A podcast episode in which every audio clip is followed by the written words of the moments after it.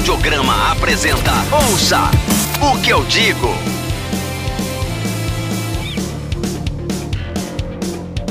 Meninas e meninos, moços, rapazes, senhoras e senhores, está começando mais um Ouço que eu digo. Eu sou o Ed. Eu sou o Tião Pereira. E o Lucas. E hoje nós estamos nós temos a honra novamente de estar recebendo nossa grande companheira de audiograma e grande conhecedora de música e rocks e punk rocks, enfim, coisas em geral. Bá Monteiro, seja muito bem-vindo. Bá, se apresente pra gente, por favor. Muito obrigada, estou me achando neste momento.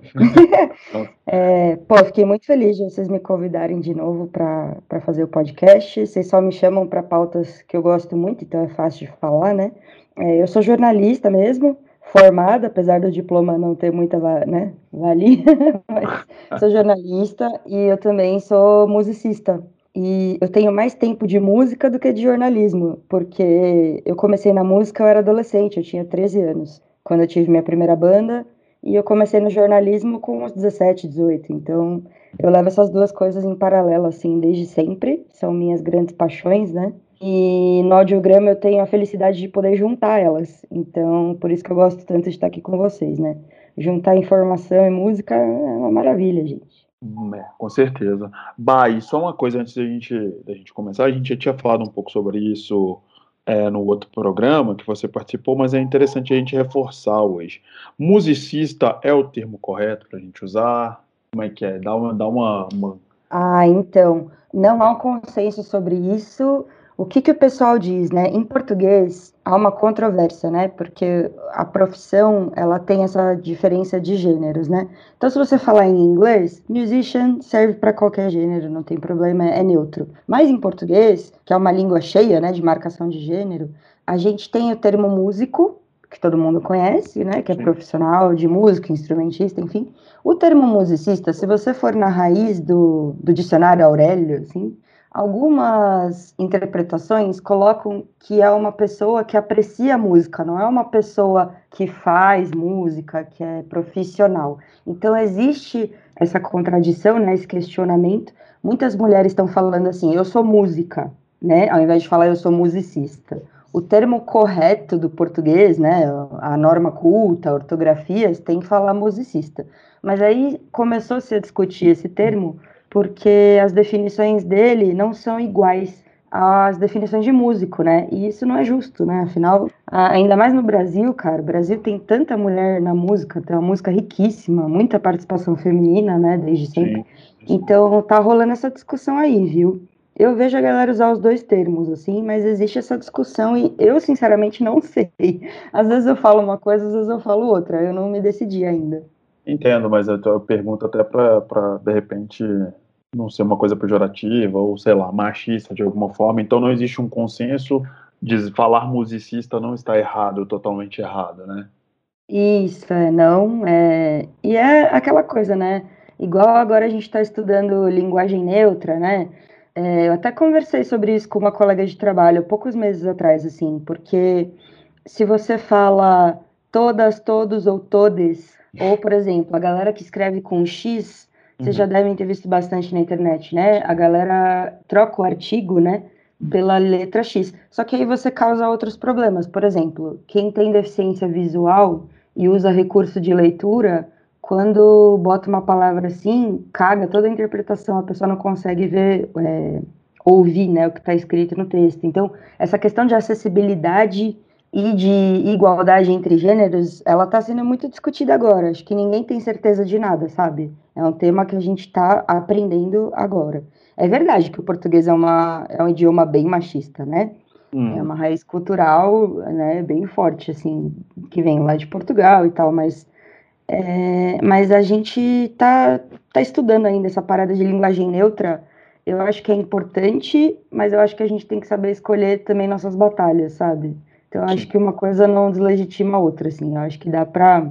Prioridades, né? É, e sei lá, eu escrevo para viver, saca? Tipo, eu, eu, eu ganho dinheiro para escrever. É a minha profissão. Então, eu não gosto quando a pessoa dá muita ênfase em usar gênero neutro, mas daí meio que estraga o texto. Isso acontece muito. Tem jeitos de fazer preservando a integridade do texto, que é difícil. Em português é difícil, mas dá para fazer, né? Então, eu mesma tenho me policiado muito com isso nos últimos textos que eu andei fazendo profissionalmente. Tenho me policiado, procurado formas mais neutras de escrever. E mesmo essa parada de, ah, como que eu vou me chamar, né? Eu sou música, eu sou artista, eu sou musicista. Eu ainda não sei, mas que existe essa discussão e que ela é válida, existe, tá aí. É um bom início de programa. É bom deixar é. as coisas bem claras para não ter problema depois. E a pauta, a pauta mesmo hoje nossa, é justamente sobre instrumentistas. Por isso que a gente trouxe a Babá aqui, que é jornalista, colunista de audiograma, instrumentista, rockista, antifascista, antibolsonarista e por aí vai. Então, assim, é bom a gente começar a já debulhar o assunto pra, deixando as coisas bem esclarecidas para não ter nenhum problema depois, correto? É isso aí, é. gente. Eu sou todos os istas. É isso aí. Feminista, anarquista, jornalista, musicista. Isso aí. Todos ista. Mas é, é verdade. Eu toco guitarra, então eu também sou instrumentista, né? Instrumentista, justamente. E a pauta hoje é essa, as mulheres, as minas que tocam tudo, gente. É isso aí. Ô, John, antes da gente começar esse, assunto maravilhoso. Dá os recadinhos das redes para nós, por favor. No último programa eu, tive, eu fiquei com. Eu fiquei com, com. Senti muita ah, falta desse momento, cara.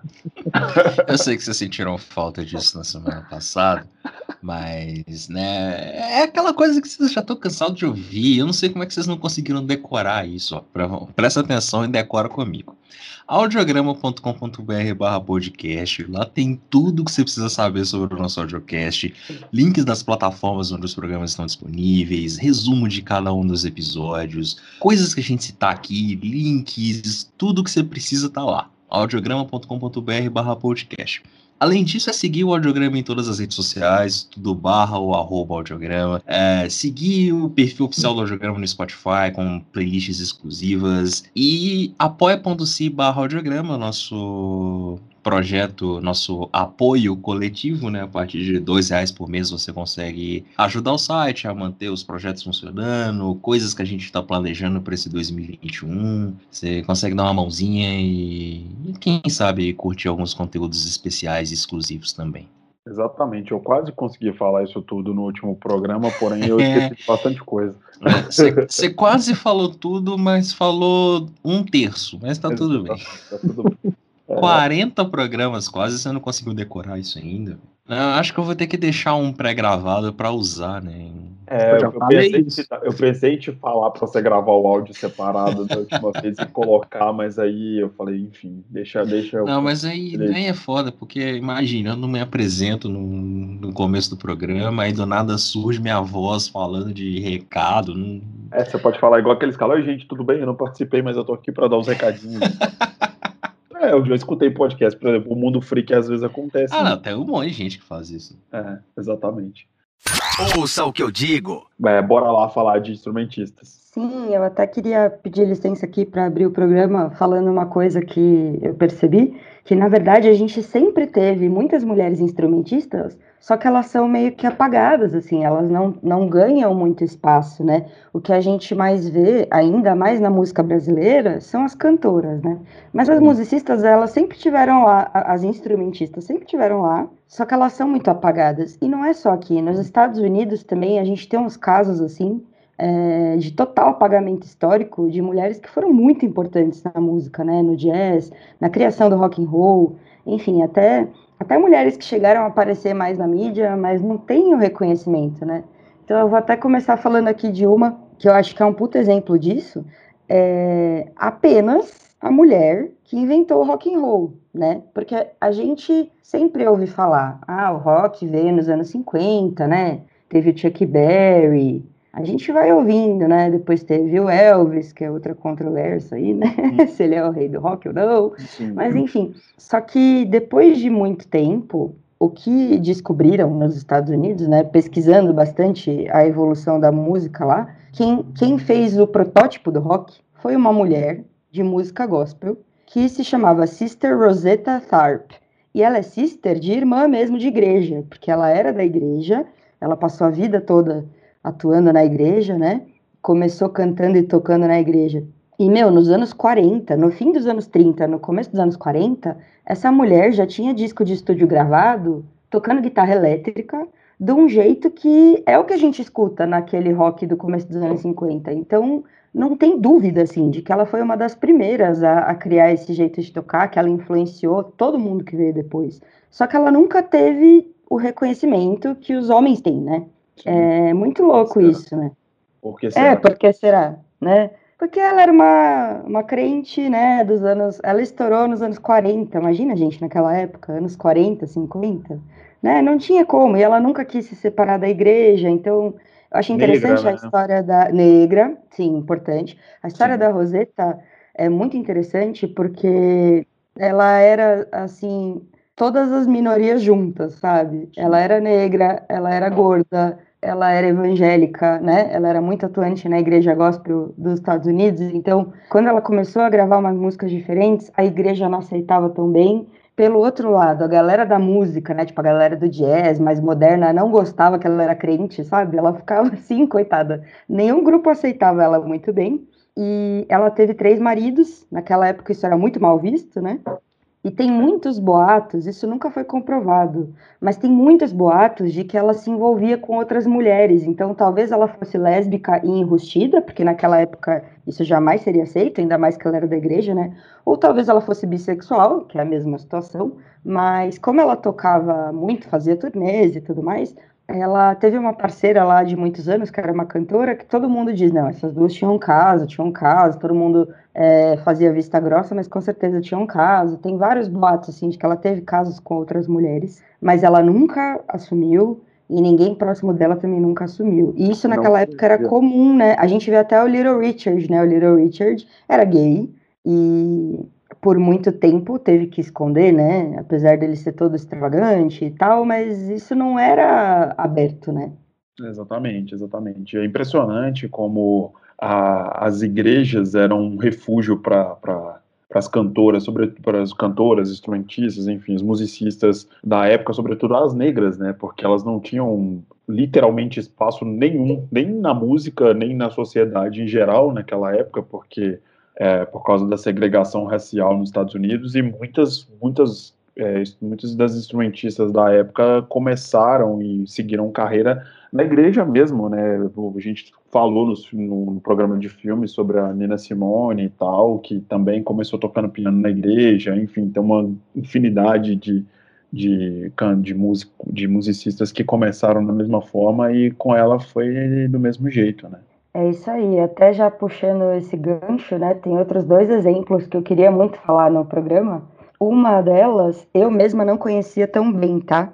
Que é outra gringa que chama Carol Kai ou Kei, não sei exatamente como pronuncia. A Carol, ela tá viva até hoje, gente. Ela tem 85 anos. Que loucura. E eu já tinha ouvido falar dela, mas eu pesquisei mais a fundo a vida dela para fazer o programa aqui.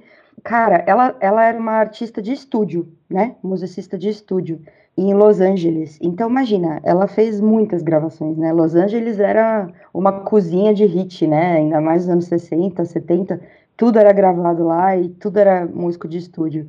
Ela fazia parte do Wrecking Crew, que depois teve até um documentário sobre esse grupo de músicos de estúdio, né? Que foi super importante. Só que a Carol, a Carol, ela tocou, cara, em, em grandíssimos hits dos anos 60, tipo Simon e Garfunkel, Beach Boys, La Bamba, todas essas gravações tem ela tocando baixo guitarra. Então é, é chocante, assim, o quanto essa mulher. A gente escuta no rádio até hoje hits que ela tocou e ela foi apagada da história. Ninguém sabe que era uma mulher tocando. Né? São discos, assim, muito famosos, que fazem muito sucesso até hoje. E a gente nem faz ideia que tinha uma mulher envolvida, né? É, é complicado isso. Como que as coisas vão se perdendo. E ela é uma pessoa que é, não morreu até hoje, né? Ela continua viva e ela continua gravando, Barro? Ainda ou já parou e tudo? Você tem notícias? Não, então. Pelo que eu pesquisei da vida dela, lá para os anos 70, ela nem era tão velha ainda, né? Lá nos anos, ela gravou muito nos anos 60. Quando chegou na década de 70, ela teve muito problema de artrite, artrose, esse tipo de coisa. Uhum. Aí eu até me identifiquei, eu estava conversando isso com o John hoje. Eu tenho problema nas duas mãos e é um porre, porque me atrapalha muito. Que meu trabalho é escrever e tocar guitarra. Então, imaginem vocês É. Eu tenho lesão de nascença nos tendões das duas mãos e, cara, é um inferno, assim, realmente é, é muito incapacitante. E a Carol teve um caso sério de artrose, alguma coisa assim do tipo, que ela teve que parar de tocar para preservar mesmo a saúde, que ela ia ficar completamente debilitada. E aí ela deu uma boa diminuída na carreira, assim. Aí quando ela já estava um pouco mais velha, ela voltou a tocar, mas assim, em menor escala, né? Então ela tocava com alguns grupos de jazz, fazia algumas apresentações, só que num ritmo bem menor. Mas tá viva, tá viva e não é reconhecida, né? E tem outra que é o mesmo caso, gente, é um caso muito parecido, só que é brasileira. E esse eu já sabia, é, eu acho que eu era adolescente ou universitária quando eu descobri ela. Até hoje eu sou revoltadíssima com essa história, assim. Até hoje eu falo, como assim? A Lucinha Turnbull, ela é daqui de São Paulo e ela tá viva. E ela mora aqui na Lapa, aqui em São Paulo. E a Lucinha, assim, é, ela era filha de gringo. Ela é daqui de São Paulo, mas ela era filha de gringo. E aí, quando ela era adolescente, ela foi morar em Londres. Hoje em dia, a gente vê muita gente fazendo intercâmbio e tal, mas naquele tempo, né, nos anos 60, acho que isso era bem raro, né? Ainda mais sendo menina, mocinha, ela foi morar em Londres. E aí, lá em Londres, ela montou uma banda e ela toca guitarra. E aí, quando ela voltou para o Brasil, foi no fim dos anos 60, começo dos anos 70, e ela era parceira da Rita Lee. Então ela chegou a tocar um pouquinho com os Mutantes, aí a Rita foi expulsa dos Mutantes e a Lucinha Turnbull, ela foi muito importante para Rita Lee continuar a carreira dela. Eu acho que elas duas se apoiaram muito, sabe? Os primeiros discos da Rita Lee tem muita parceria com ela. E tem um disco da Rita Lee que chama Atrás do Porto tem uma cidade, que é de 73. Esse disco tem muita mão da Lucinha, muita. A Lucinha canta, todas as músicas nesse disco tem a voz dobrada. Se vocês escutarem, tem no Spotify e tal, vocês percebem, né? As vozes são todas dobradas e não é só a Rita ali cantando, tem a Lucinha cantando e tocando guitarra. E ela também tocou com um monte de gente grande, tipo, ela tocou com Caetano Veloso, com Erasmo Carlos, com Moraes Moreira. Ela tá viva ainda e assim, ninguém conhece Lucinha Turnbull. E eu descobri isso porque eu era muito fã da Rita Lee, né? Eu devia ter uns 18 anos, assim quando eu comecei a me aprofundar mais na carreira solo da Rita Lee. Porque eu curtia muito Mutantes quando eu era adolescente, e aí depois, um pouquinho mais velha, eu comecei a estudar mais a carreira solo da Rita, e eu descobri essa história. E eu fiquei muito brava, assim, revoltada. Tipo, como que ninguém conhece essa mulher? Ela é completamente apagada da mídia, da história, né? É muito esquisito como é que tem, tem, tem pessoas que ficam completamente apagadas mesmo. Eu nunca tinha ouvido falar dela. Eu tive que, na hora que eu peguei a sua lista, eu tive que fazer uma pesquisa realmente porque eu não fazia ideia.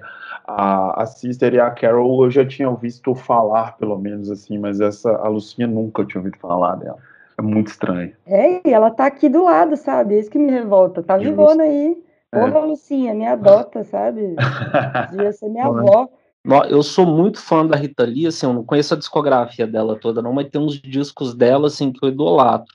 O Atraso do Porto, eu nunca parei para ouvir, apesar de até ter esse CD aqui em casa. Vou escutar ele amanhã, sem falta já. Isso é bom, também vou, porque é um disco que eu não é, conheço aí, também. Aí vocês vão perceber, é muito louco, assim, quase todas as músicas têm as vocais dobrados. E ela, sim, é cantando junto com a Rita. É muito doido. É, bom, você falou três pioneiras aí, tem mais alguma que você considere é, pioneira ou que esteja esquecida aí nessa loucura tem, da história? Tem, ela não é esquecida, ela, eu acho que ela teve o reconhecimento que ela merecia, né? Uhum. Mas a galera da nossa idade não gosta muito, porque é a Inesita Barroso, do Viola Minha Viola. Eu mandei, Gente. eu mandei, eu mandei ela na minha lista também. Eu não pensei que mais ninguém fosse citar ele. Você mandou também. Eu achei sensacional você ter, você tá ter vendo, mandado. Ed? Cara, é Por isso foda. que a gente é colega de audiograma, Ed. Justo, justo. Aqui, achei... cara, tudo aberta. Porque eu, eu acho que eu nunca contei isso para vocês, mas o meu avô paterno, ele fugiu de casa para tocar sanfona. Ele amava música caipira e ele queria ser músico e o pai dele não admitia de jeito nenhum. Onde já se viu, filho meu artista, né? Onde já se viu ele fugiu de casa adolescente, assim, para tocar. E ele acabou vindo para São Paulo, ele era do interior, né? E ele tinha um grupo de música caipira, chegou a gravar disco, meu avô, nunca fui famoso nem nada, né? E ele que me apresentou a Inesita Barroso, quando eu era criança, ele gostava muito dela, todo fim de semana assistia o programa dela na cultura, né? Hum. E, cara, a Inesita é muito importante, porque ela quebrou tanta barreira, mas tanta barreira, assim, Primeiro que ela tocava violão numa época que isso, imagina, mulher tocando violão era muito feio. né? Segundo, que ela se enfiou no meio da música caipira, que era muito machista. As rodas de viola caipira, os grupos daquele tempo, quase não tinha mulher. Ela foi uma das primeiras, né? E ela enfrentou muito tabu, muito machismo mesmo. Abriu muitas portas para muitas mulheres na música sertaneja, né? Tanto na música caipira de raiz, quanto, pô, hoje a gente vê aí o feminejo, né? Marília Mendonça, Simone Simara, tá arrasando, estão fazendo mais sucesso que os homens, se bobear. Se não tivesse a Inesita Barroso, não ia ter nada disso, assim, nada. E ela fez um trabalho muito importante de resgatar a cultura brasileira, assim, é um trabalho folclórico mesmo, né? O programa dela na, na cultura também foi muito importante por isso, porque deu espaço ali para as pessoas mostrarem a cultura, assim, do interior do interior do Brasil, que é uma cultura folclórica mesmo, né? Muito nossa, muito típica, que depois o sertanejo virou uma parada muito pop, né? Exatamente. É, depois dos anos 90, é Teve ali Zezé de Camargo Luciano, Leandro e Leonardo, Chitãozinho Chororó, a coisa explodiu. Hoje em dia a gente vê aí o, o sertanejo universitário, o, o, Spotify, as paradas do Brasil sempre é dominado por funk e sertanejo, né?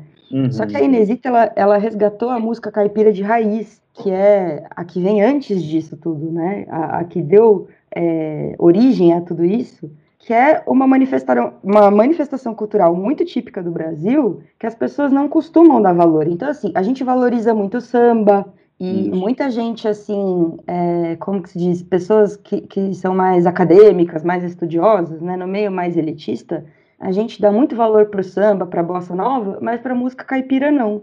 Ela sempre foi renegada, excluída, né?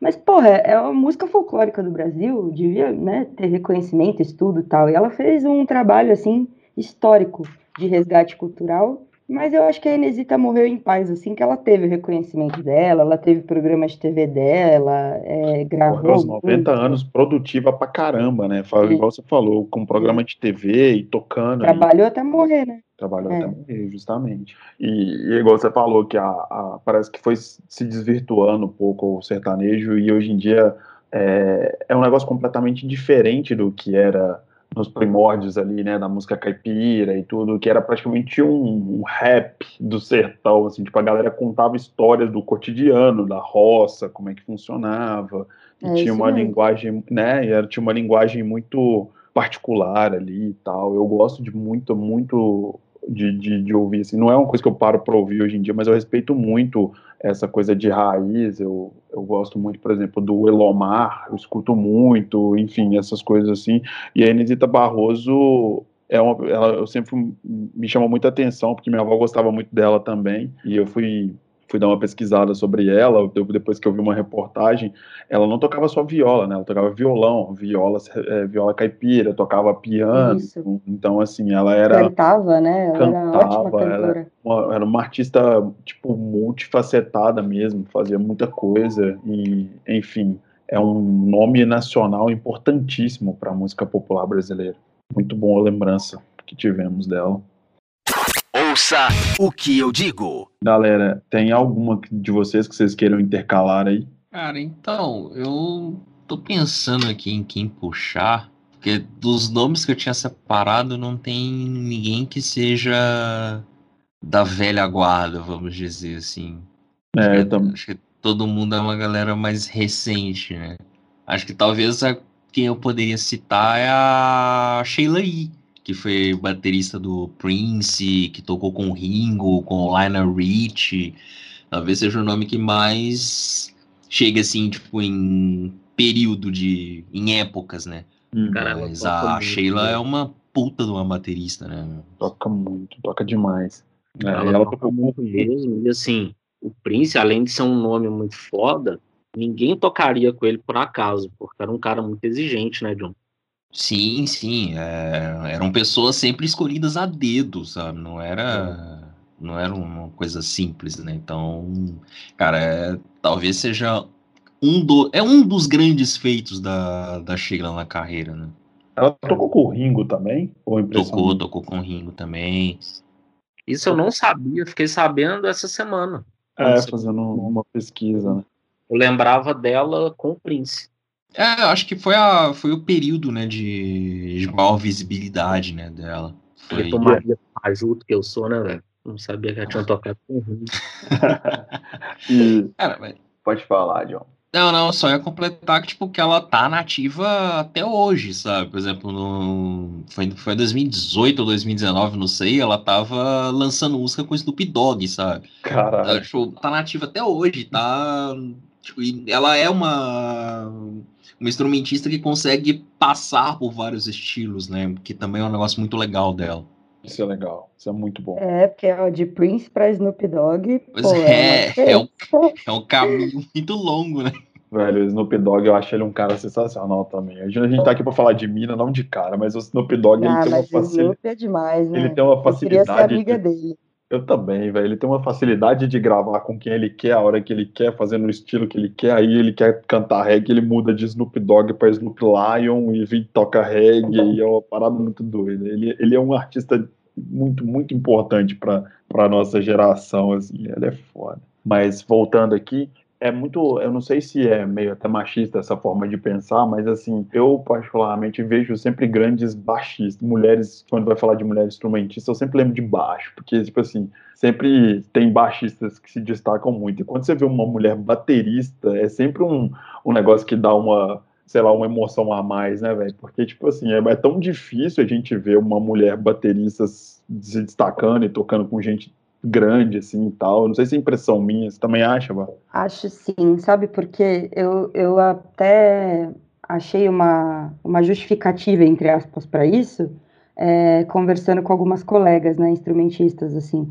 A, a bateria é um instrumento que você já liga muito com força, né? Então as pessoas pensam nele como um instrumento mais masculino. E na verdade não é, mas a gente tem essa imagem na nossa cabeça, né? Não, bateria é pesado, as minas não aguentam carregar os tambores, bumbo, é mentira tudo isso, mas a gente tem essa ideia, né? Quando a gente vai tocar, muitas vezes assim, a gente vai montar palco, aí vem os caras na maior boa intenção, não é por mal, não, deixa eu te ajudar, vai carregar peso. Eu consigo, cara, eu tô acostumada, sabe? Eu monto palco todos os meus shows, mas a pessoa não tá acostumada a ver uma mulher, ainda mais se for uma mulher pequena, magrinha e tal, a galera choca, né? É uma figura que choca. Um ótimo exemplo disso é a Luana D'Ameto, né? Que tocava no Nervosa. Cara, quando Sim. essa menina tocou no Rock in Rio, você assistindo a transmissão ao vivo, você vendo os comentários da galera, era isso, tipo, nossa, mas ela é tão pequena, tão magrinha e toca assim. Nossa, mas ela nem faz careta, porque os batera faz tudo careta, né? Parece tá Faz. com dor, assim, tocando. Ela lá pleníssima. Isso Tocando. virou até meme. Depois ela até fez umas brincadeiras nas redes sociais dela, que ela falou assim, gente, eu por dentro eu tava, tipo, dando meu sangue, sofrendo, cansada, mas ela não aparenta, ela tava com uma cara assim, pleníssima no Rock in Rio, e ela toca pra caralho, ela toca pesado, sabe? Toca pesado. e ela é, thrash novinha metal. também. E ela é agora, também. é, ela é tá bem jovem e, e agora ela montou a banda Cripta, né? Que tá gravando o primeiro disco. Ela e a Fernanda Lira saíram do Nervosa, estão gravando o primeiro disco da Cripta. Eu tô super ansiosa pra ouvir. O Ah, Nervosa duas também continuou, juntas, né? Elas estão juntas com outras duas Ah. meninas. Isso. E o Nervosa Nervosa também continuou continuou, lançou disco agora, né? Faz pouco tempo. Outras gringas que, que entraram na banda. Mas já que a gente tá falando de bateria, tem três nomes que eu queria muito trazer aqui. Na verdade, tem três nomes gringos e mais um nome brasileiro que eu queria citar aqui, que são muito curiosos. Tem uma baterista que morreu ano passado. Gente, ela morreu com 107 anos. Eu acho que, Uhum. que faz bem pra saúde tocar bateria. Não sei se você não entrar nas dorgas. Exercício que faz bem. físico demais, né? Ajuda. É, porque é o instrumento que mais cansa, né? Ela Nossa. morreu com 107 anos. Hum. Chama Viola Smith. E a Viola, assim, ela, ela era famosa, ela teve reconhecimento, né? Ela é dos Estados Unidos e ela foi considerada como a primeira baterista profissional do país ou do mundo, enfim, porque ela apareceu na mídia desde sempre, assim. Então, nos anos 30, nos anos 30, cara, muito tempo atrás, ela tocava numa orquestra que era só mulher que tocava. Era Francis Carroll and the Coquettes. E aí tem vários vídeos dessa orquestra, você acha fácil na internet, assim. E ela também tocou com a Ella Fitzgerald, com uma galera do jazz. Ela também era considerada uma baterista muito rápida, assim, muito virtuosa, né? Então eu acho engraçado porque a gente não ouve falar muito dela. É, eu mesma já tinha ouvido falar muito pouco, e aí ano passado, quando ela morreu, que eu, que eu fui pesquisar mais a fundo, porque você pensa, caralho, 107 anos, baterista, né? Que interessante. Aí eu fui pesquisar mais sobre ela e lembrei dela aqui pro, pro programa. Outra que é muito interessante é uma menininha que tem o quê? Acho que uns 10, 11 anos. É a Nandy Bushell. Você É já que tá deve ter fazendo visto. sucesso na internet agora, né? Fazendo Isso. uns covers. Ela tá estourada na internet porque o Dave Grohl apadrinhou ela, né? O Dave Grohl do Foo Fighters. E eles começaram a fazer uns desafios de bateria, os challenges, assim, né? Ela e o Dave Grohl. Então ela começou a bombar no Twitter, no Instagram. Só que ela é muito pequena, cara. Ela tem uns 10 aninhos, assim. E ela toca pesado. Então eu fiquei pensando, né, no que a gente estava conversando. Se chama a atenção ver uma mulher no palco tocando bateria e tocando pesado, imagina uma menininha de 10 anos que não tem nem um metro e meio, sabe? Então a, a Nandy Buchel é um ótimo exemplo, assim, porque ela quebra, né, todo esse estereótipo de que para tocar bateria tem que ser forte, tem que ser grande, que mulher não consegue tocar igual homem porque não é forte. Mentira tudo isso, né? Mas isso está enraizado na nossa cabeça. Outra que eu lembrei é a Karen Carpenter, do Carpenters, né? Que ela cantava com o irmão dela.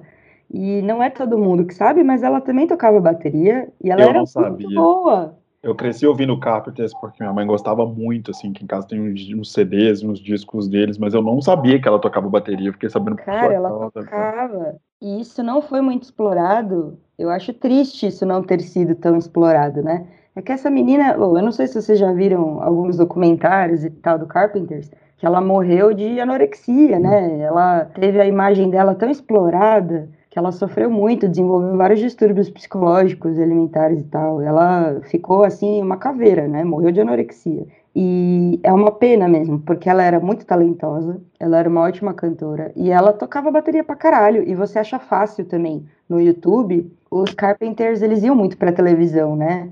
Eles eram uma banda muito querida pela mídia, fizeram muito sucesso. Eles eram tipo os bons moços, né? Naquela época. Sim, eles estavam sempre, eles estavam sempre na TV americana. E tem uns programas de TV que ela mostrava o talento dela tocando bateria. E, cara, ela toca pra caralho. E ela era magérrima e pequenininha também. Então é muito legal quebrar esse estereótipo de, de que, ah, não, bateria tem que ser fortão. Depois vocês procurem, vale a pena ver, assim, é muito engraçado. E ela era ótima. Eu não sei por que, que a dupla não explorou mais isso. Talvez Não por ela ser tanto. mulher e É, não vendesse tanto não na vendesse época. tanto. Queriam que ela fosse a mocinha recatada, né? Porque ela tinha bem essa imagem de mocinha, né? É, isso acabou com a vida dela, né? Mas, mas é, talvez seja por isso. E, bom, para fechar aí a parte de bateristas, tem uma que apareceu até no, no audiograma no passado com destaque, que é a Larissa Conforto, né? A Larissa, cara, a primeira vez que eu vi ela tocar, eu fiquei assim, chocada, porque ela é maravilhosa. A Larissa Conforto, ela é lá do Rio, né? E ela tocava na banda Ventre, era o power trio de rock alternativo, assim, que ela era baterista. E ela cantava também. E era muito impressionante. Teve um show que eu vi dela que ela tocava e cantava, e você fala, caralho, como é que tem tanto fôlego, tanta energia pra tocar a bateria desse jeito e ainda cantar. E agora ela tem o projeto solo dela, né? O AIE, AIE, não sei direito também como que fala.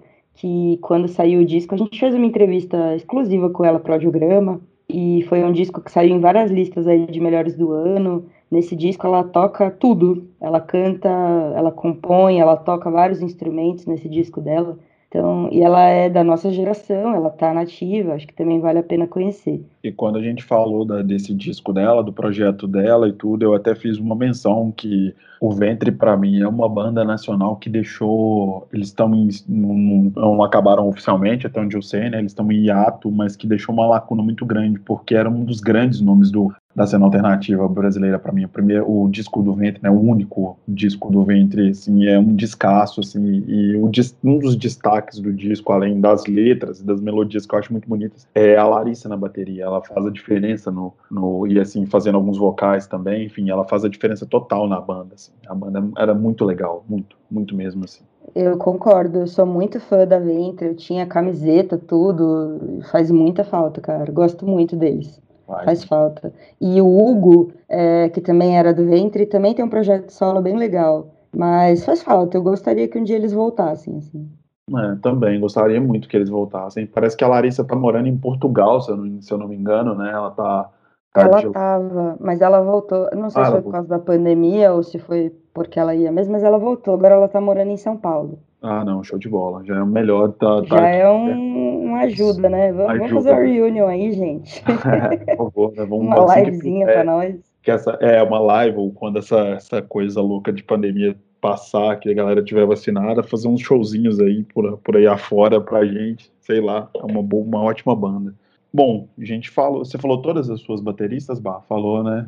Falei, tem mais algumas que são mais percussionistas, né? Que eu separei aqui, que também tocam bateria, mas são mais percussionistas, daí depois eu falo delas. Sim, eu queria só fazer a menção aqui, uma que eu coloquei na lista, que é uma. Acho que vai ser muito óbvio de falar, que é a Meg White, né? Que a gente fala de bateria no, na, na música contemporânea. É impossível a gente falar de mulher na bateria, é impossível não, não citar a Meg, que era o, a, a figura por, por trás ali do, do trás não, na verdade, assim, que compartilhava o White Stripes com, com Jack White e, e, criava toda aquela mística de que eram irmãos, não eram, e se ela sabia tocar mesmo ou não sabia, se ele pegou ela por acaso é. e colocou na banda. Tipo, Diz que assim, eles eram até casados, né? Tem vários boatos. Sim, ele, ele queria fazer uma ideia de que os dois eram irmãos, mas na realidade eles, eles eram casados, né? E ele conta uma história de que ela era garçonete, se eu não me engano, e ele encontrou ela, achou ela legal e chamou ela para tocar e criou a banda. Então, assim, eu acho ela uma baita baterista, toca de um jeito muito particular, assim. Tem gente que fala que ela toca mal, eu acho que ela só toca de um jeito diferente e, e a sonoridade, e ela é muito importante para a sonoridade da banda, enfim. Eu acho ela uma excelente baterista e uma excelente musicista, assim. Acho muito importante citar ela aqui. Eu achei muito legal, Ed, você trazer a Meg White, porque ela realmente é muito descreditada, né? Tipo, Total. geral fala que ela toca mal. Totalmente. Que era tudo Jack White. Eu não acho. Eu acho que eles co-criavam. E eu concordo com você, assim. A bateria dela você avaliando boa ou ruim, não importa, pode ser que ela não fosse melhor tecnicamente ou a mais virtuosa, mas, cara, a bateria dela, o som dela, moldou o, o som do White Stripes, né? Não, não seria a mesma coisa sem a Meg White. Não Com seria. certeza não seria, né? Então ela merece, sim, um pouco mais de respeito e reconhecimento, assim, eu concordo. Com certeza. Você pega a bateria dela mesmo, a bateria que ela tocava, é uma bateria muito simples, assim, não tem nada de muito sofisticado. Era tipo assim, o bumbo, a caixa, alguns pratos, o chimbal, e não tinha nada de muito muito cheio de coisinha, sabe? Ela fazia um som cru, o som dela naquela bateria e enfim, ela deu um, ela deu deu a cara do som do White Stripes, assim, ajudou a dar a cara do som do White Stripes, sem é, dúvida. É, combinava com o som, assim, eu acho. Igual o disco deles, que é o mais famoso, que tem Seven Nation Army, né? Uhum. Assim, os arranjos são tão simples. Tem, tem música que é só violão e voz. Tem uma música que eu não lembro o nome, que é teclado e bateria. Só, uhum. eu acho. Que combinou com o som, combinou com a proposta da banda, né? Ela não era virtuosa, assim, né, e tal, mas, mas não era o que a banda pedia também, eu acho. Não, justamente. Tem, claro que tem muita, muito da estética que foi proposta para a banda, tem da produção e tudo, mas eu acho que assim, ela se encaixa perfeitamente, né, na banda e sei lá, ela é imprescindível assim por, que a banda que a banda se propunha a fazer, assim. Fica aqui a menção nossa a Meg White, que depois do White Stripes não fez mais nada na música, correto? Ah, eu nunca nunca ouvi nada. Eu também nunca ouvi nada, nunca vi missão dela em nada. Ela sumiu, né? E eu li umas revistas gringas que eu também não sei assim se é muito bem apurado se é mais boato, mas que ela teve problemas com a fama, assim, né? Que ela nunca aceitou muito bem, que ela tinha muita ansiedade, que se sentia muito exposta, muito invadida. Acho que faz todo sentido, né? Total. E aí ela quis, ela quis mesmo se resguardar e, e voltar a ser anônima, assim, porque era demais para ela. Já li isso em matérias gringas, né? E ela sumiu mesmo, total. Perfeito nada mais justo do que ela ter corrido os louros da fama até quando fez bem para ela e depois ter ido curtir o anonimato. Isso aí é importante. Então, gente, seguindo essa linha, Bar, a gente mandou algumas percussionistas, vamos, vamos escalando, escalando dessa forma, saindo da bateria, passando para percussão. Vocês querem fazer mais alguma coisa? Vamos. Então, só antes da gente sair da, das baterias, rapidinho, deixa eu só citar uns três nomes aqui rapidinho Claro. Que são nomes legais, dois nomes recentes e um nome também, não posso dizer da velha guarda, mas um nome que ficou muito grande nos anos 90. Bom, vou começar por esse, né? Vamos seguir a ordem cronológica da vida. Eu queria falar rapidinho da, da Cindy Blackman, que foi baterista do Lenny Kravitz por muito tempo, né? Ah, que é, aparece no clipe de Are You Gonna Go My Way? Tipo, ela, ela foi baterista por muito tempo, né? De, que fala de turnê né, do Lenny Kravitz, e ela sempre foi uma, uma instrumentista que se destacava nos shows ali da, de banda e tal. Ela chegou a vir com o Lenny pro Brasil, se eu não me engano, foi num Rock in Rio que o, que o Kravitz tocou por aqui, eu não, não me lembro de mas acho que foi no Rock in Rio mesmo. Ela ainda, ainda acompanhava ele, mas eu, eu acho ela uma, uma excelente baterista, então vale a citação. E as outras duas são dois nomes recentes. Primeiro da da Carla Eiza, ou Azar, não sei qual seria a pronúncia do sobrenome dela, que é baterista do Autolux e que toca com o Jack White, né? É, fez a, as baterias do último disco do Jack White, tocou em tour, na última turnê solo do Jack. E a Stella Mosgawa, que é a baterista do Warpaint, que também eu acho uma excelente instrumentista. Boa. John, achei muito legal você citar a Carla. Eu esqueci dela e aí vocês estavam falando de Jack White, eu fui pesquisar, mas aí você já falou. Eu vi um show do Jack White no Canadá em 2018 e a Carla que tocou na bateria e eu fiquei muito impressionada. Eu não conhecia Sim. ela e depois do show que eu fui ver quem era essa moça, nossa, porque eu fiquei muito impressionada. E o show do Jack White era proibido de usar celular. Você não podia filmar, não podia tirar foto, eles guardavam todos os celulares, eles revistavam as pessoas antes de entrar no show e guardavam os celulares, e você só pegava na saída. O que eu achei em parte genial, e em parte não tanto, porque eu não podia ter nenhum registro, né? Mas aí eu fui atrás, quem que é essa mulher que toca com ele? Cara, a Carla é maravilhosa, maravilhosa. Sim. Então achei bem legal você falar dela. Ela tem uma presença de palco incrível, né? Eu acho ela uma excelente baterista, excelente baterista. Boa. E, e só, só para fechar aqui, eu esqueci de um detalhe da, da Cindy Blackman, que ela teve, ela passou muito tempo tocando com Lenny Kravitz e hoje ela é casada com o Santana.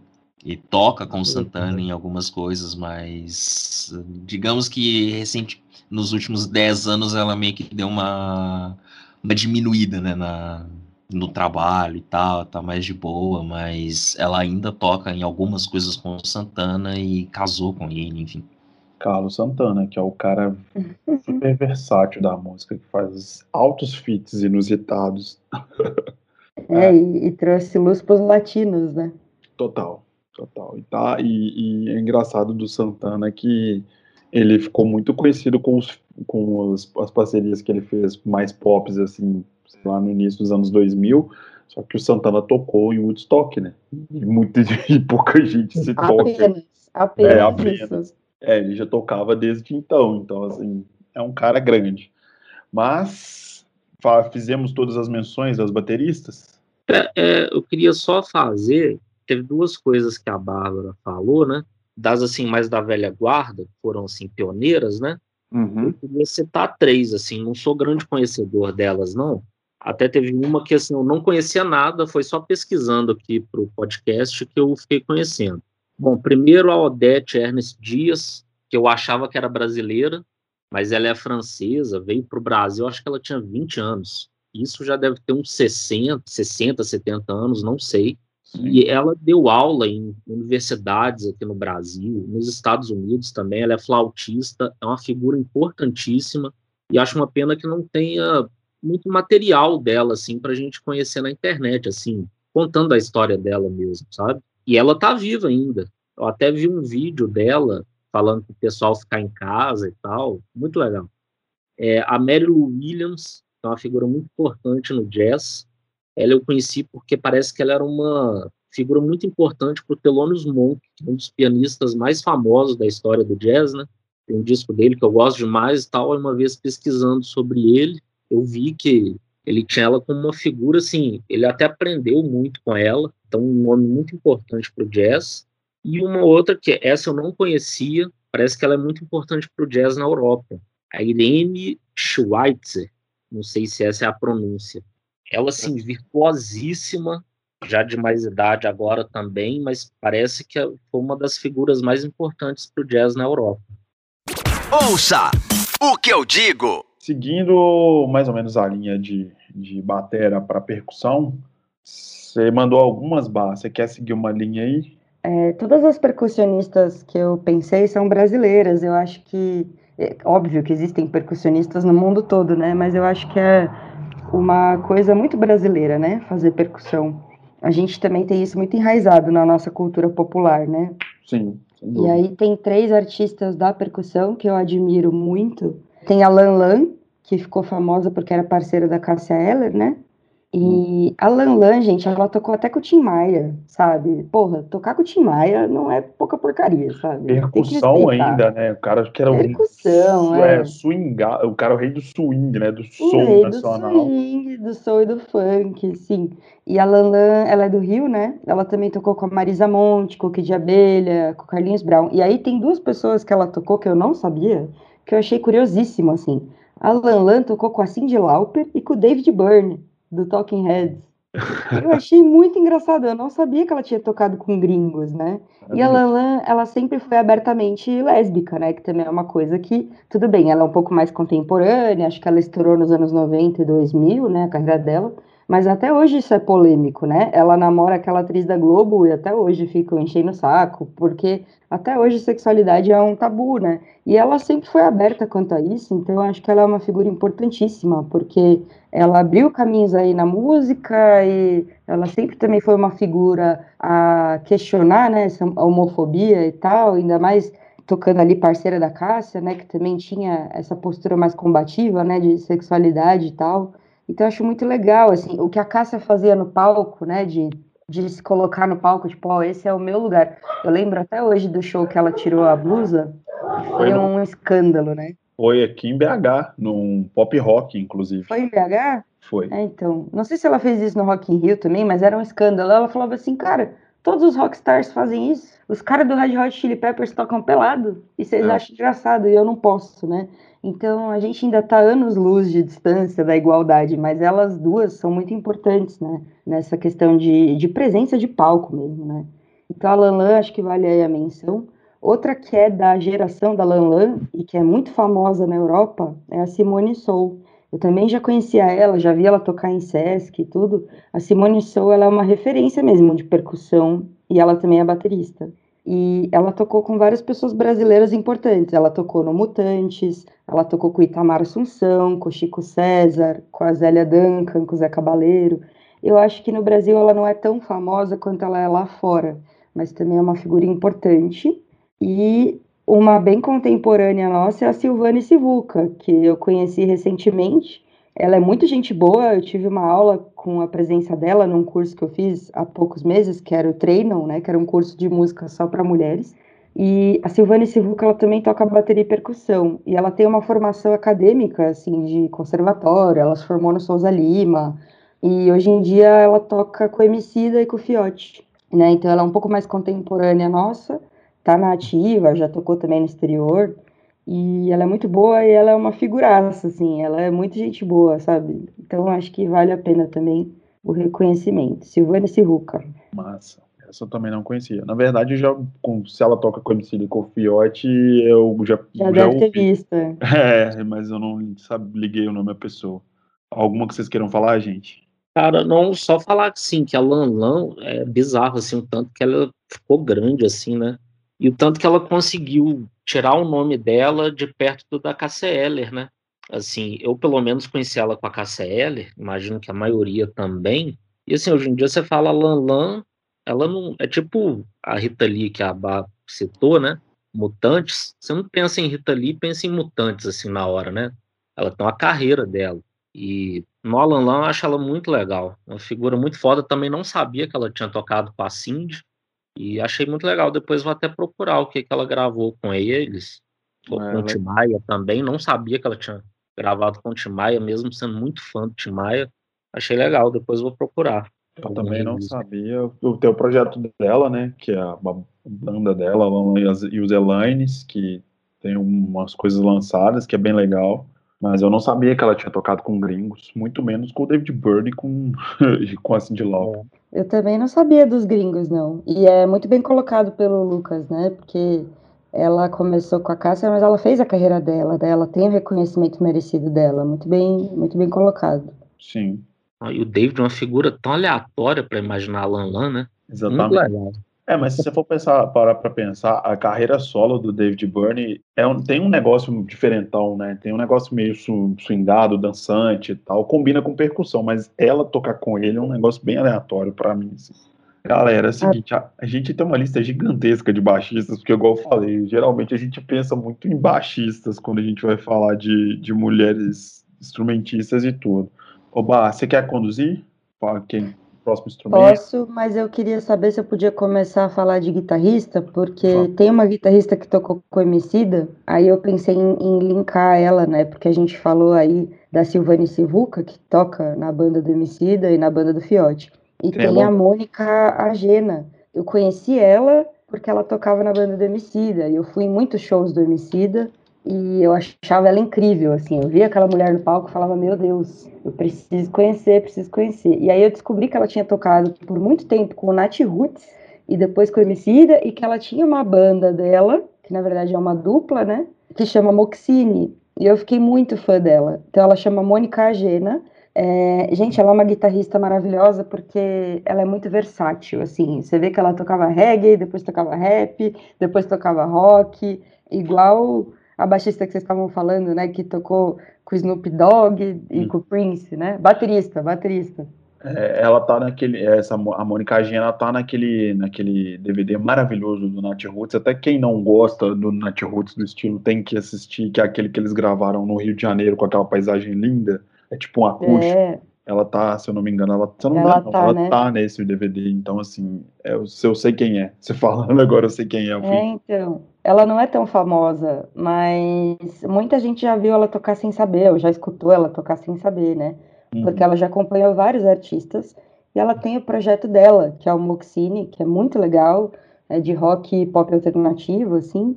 É uma dupla, né? São duas minas tal. E o que eu acho mais legal da Mônica é que ela é muito a diva acessível, assim. Ela não é nada diva, é só o jeito de falar, a expressão, mas ela é Sim. é muito acessível. Ela faz um monte de conteúdo com dicas de guitarra, com aula de guitarra, aula de música, para quem está começando e para quem já sabe. Então é muito legal seguir ela nas redes sociais porque ela manja muito de música e ela é uma pessoa que compartilha o conhecimento de uma forma assim que é muito fácil de você entender.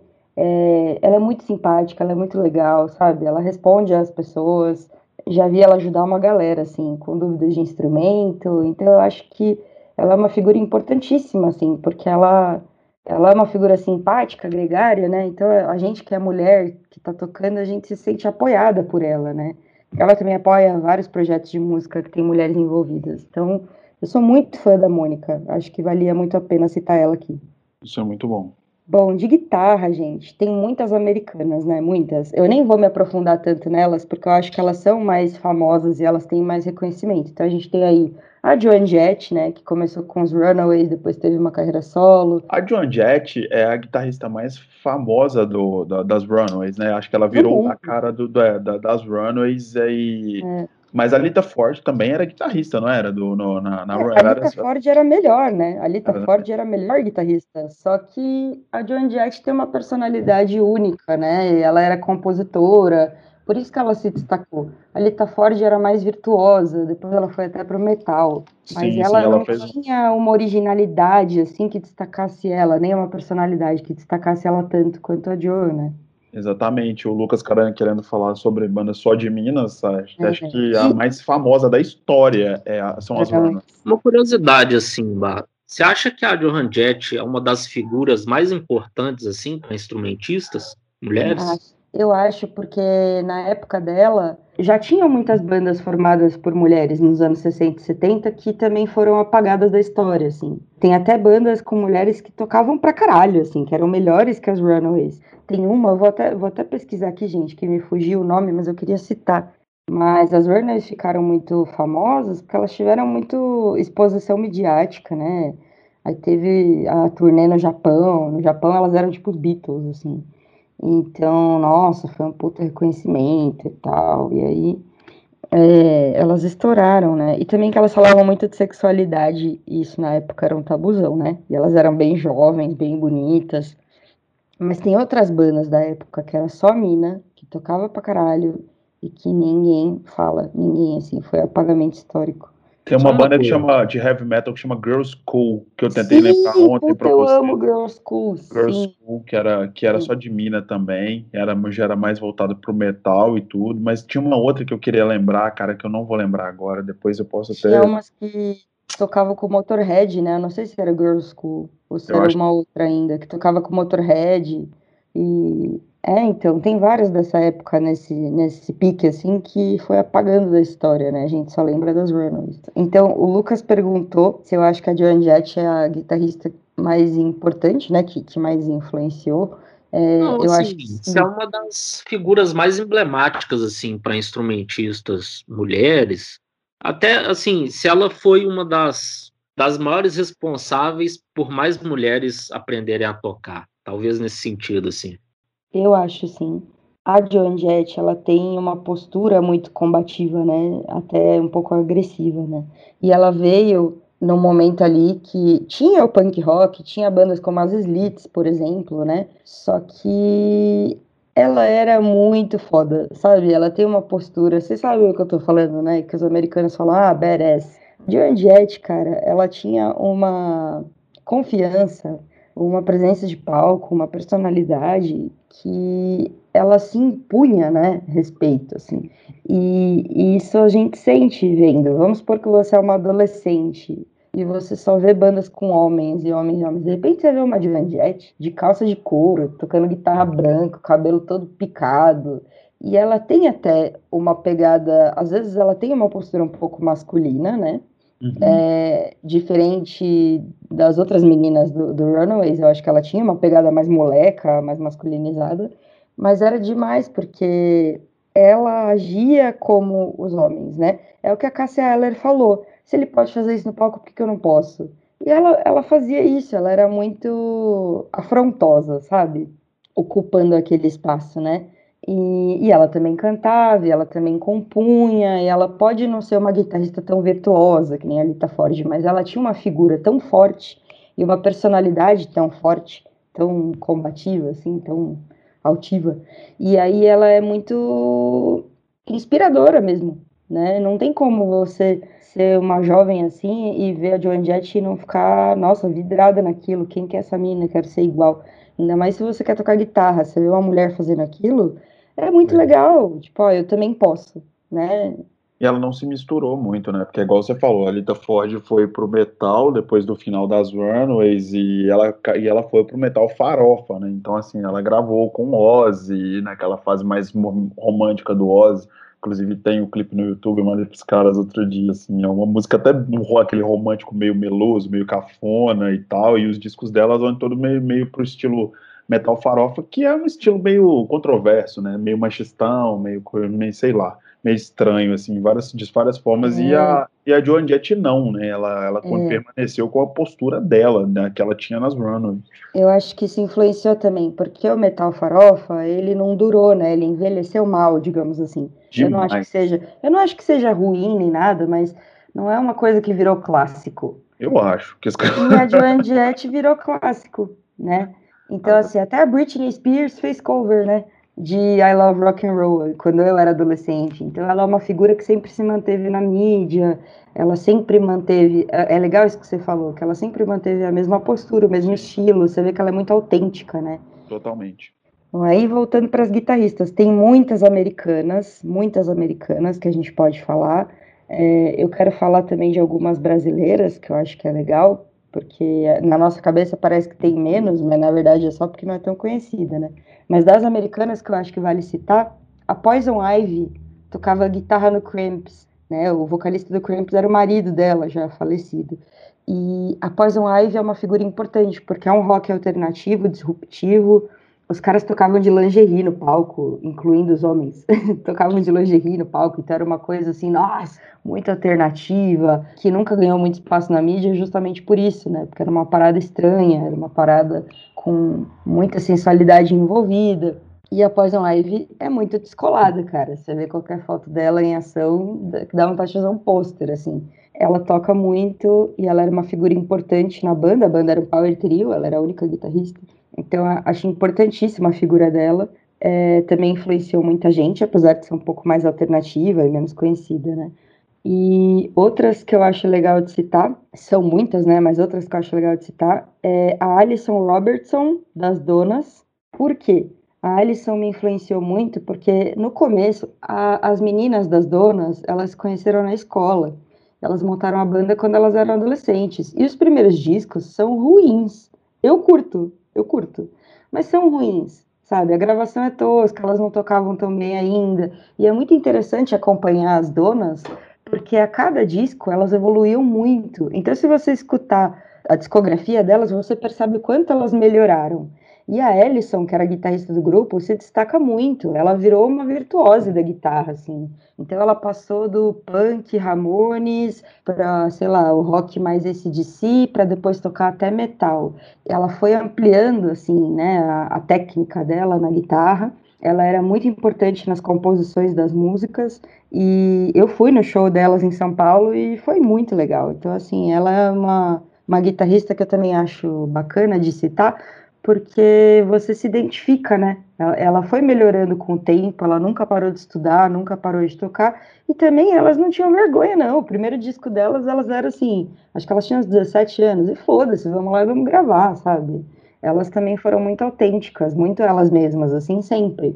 E a banda foi mudando, porque, normal, né? Quem você era com 15 anos, quem que você é com 30, sabe? Você vai mudando, mas elas nunca perderam a essência delas. Então é, é, bacana porque tem muita gente que quer começar a tocar e, e, fica assim se sentindo inibida, né?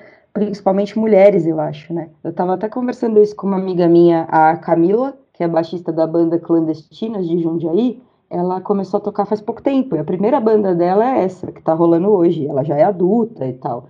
E ela falou: Nossa, eu tinha vergonha de, de tocar porque eu era ruim, achava que eu nunca ia conseguir ter banda, mas a, ah, você tem que começar de algum jeito, sabe? Não tem que ter vergonha. Pô, sempre tive vontade. Tem que tocar, ninguém vai nascer virtuosa, sabe? A galera que toca pra caralho pode ter certeza que treinou muito, às vezes nem tem estudo formal, né? Eu tenho um primo que toca guitarra pra caralho e ele nunca fez aula de guitarra, mas ele ficava trancado no quarto horas por dia tocando, sabe?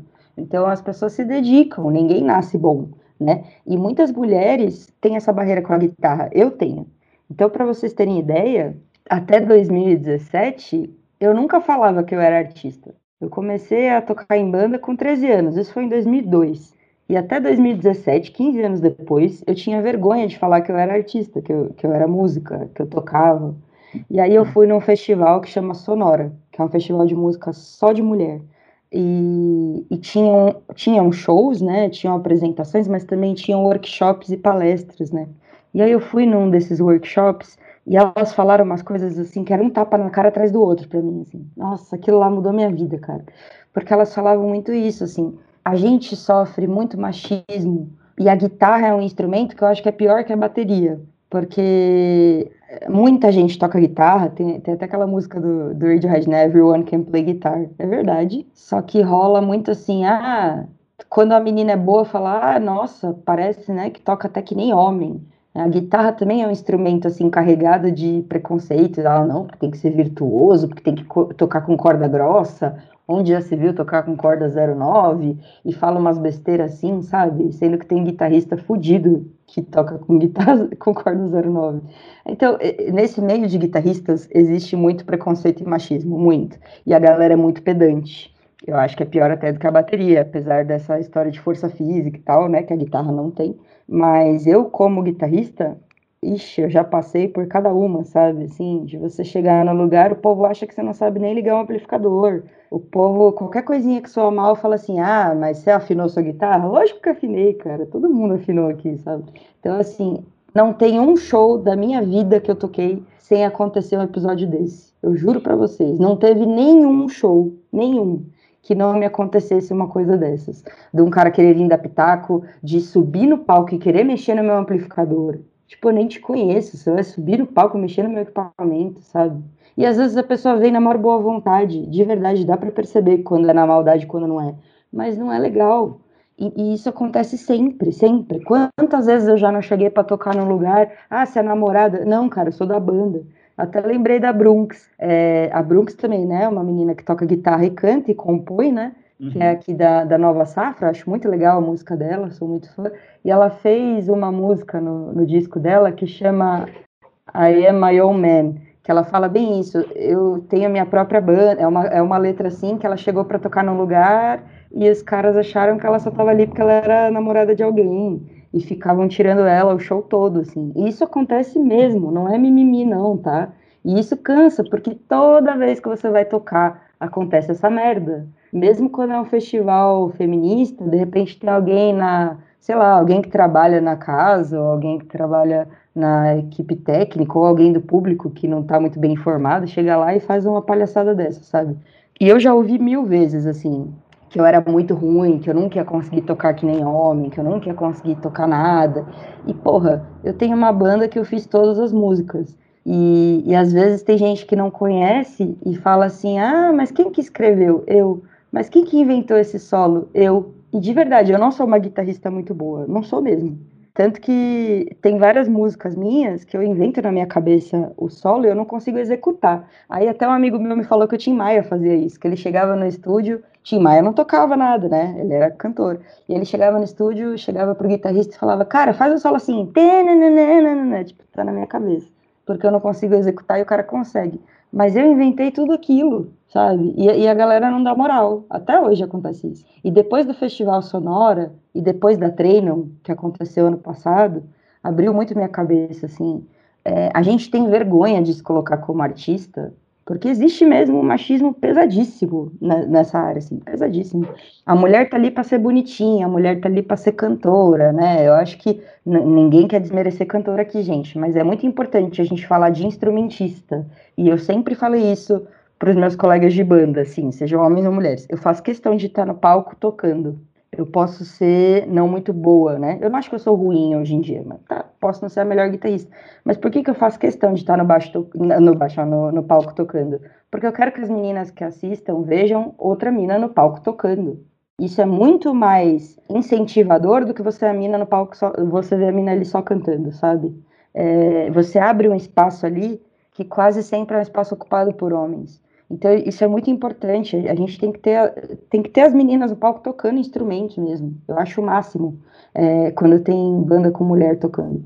Porque o que a gente mais vê é cantora, e as cantoras são aceitas, né? Você faz ali a figura feminina bonitinha e tal. E por isso também que eu acho legal as minas igual a Joan Jett, que chega no palco e não, não tem uma figura tão feminina, tão sensual, sabe?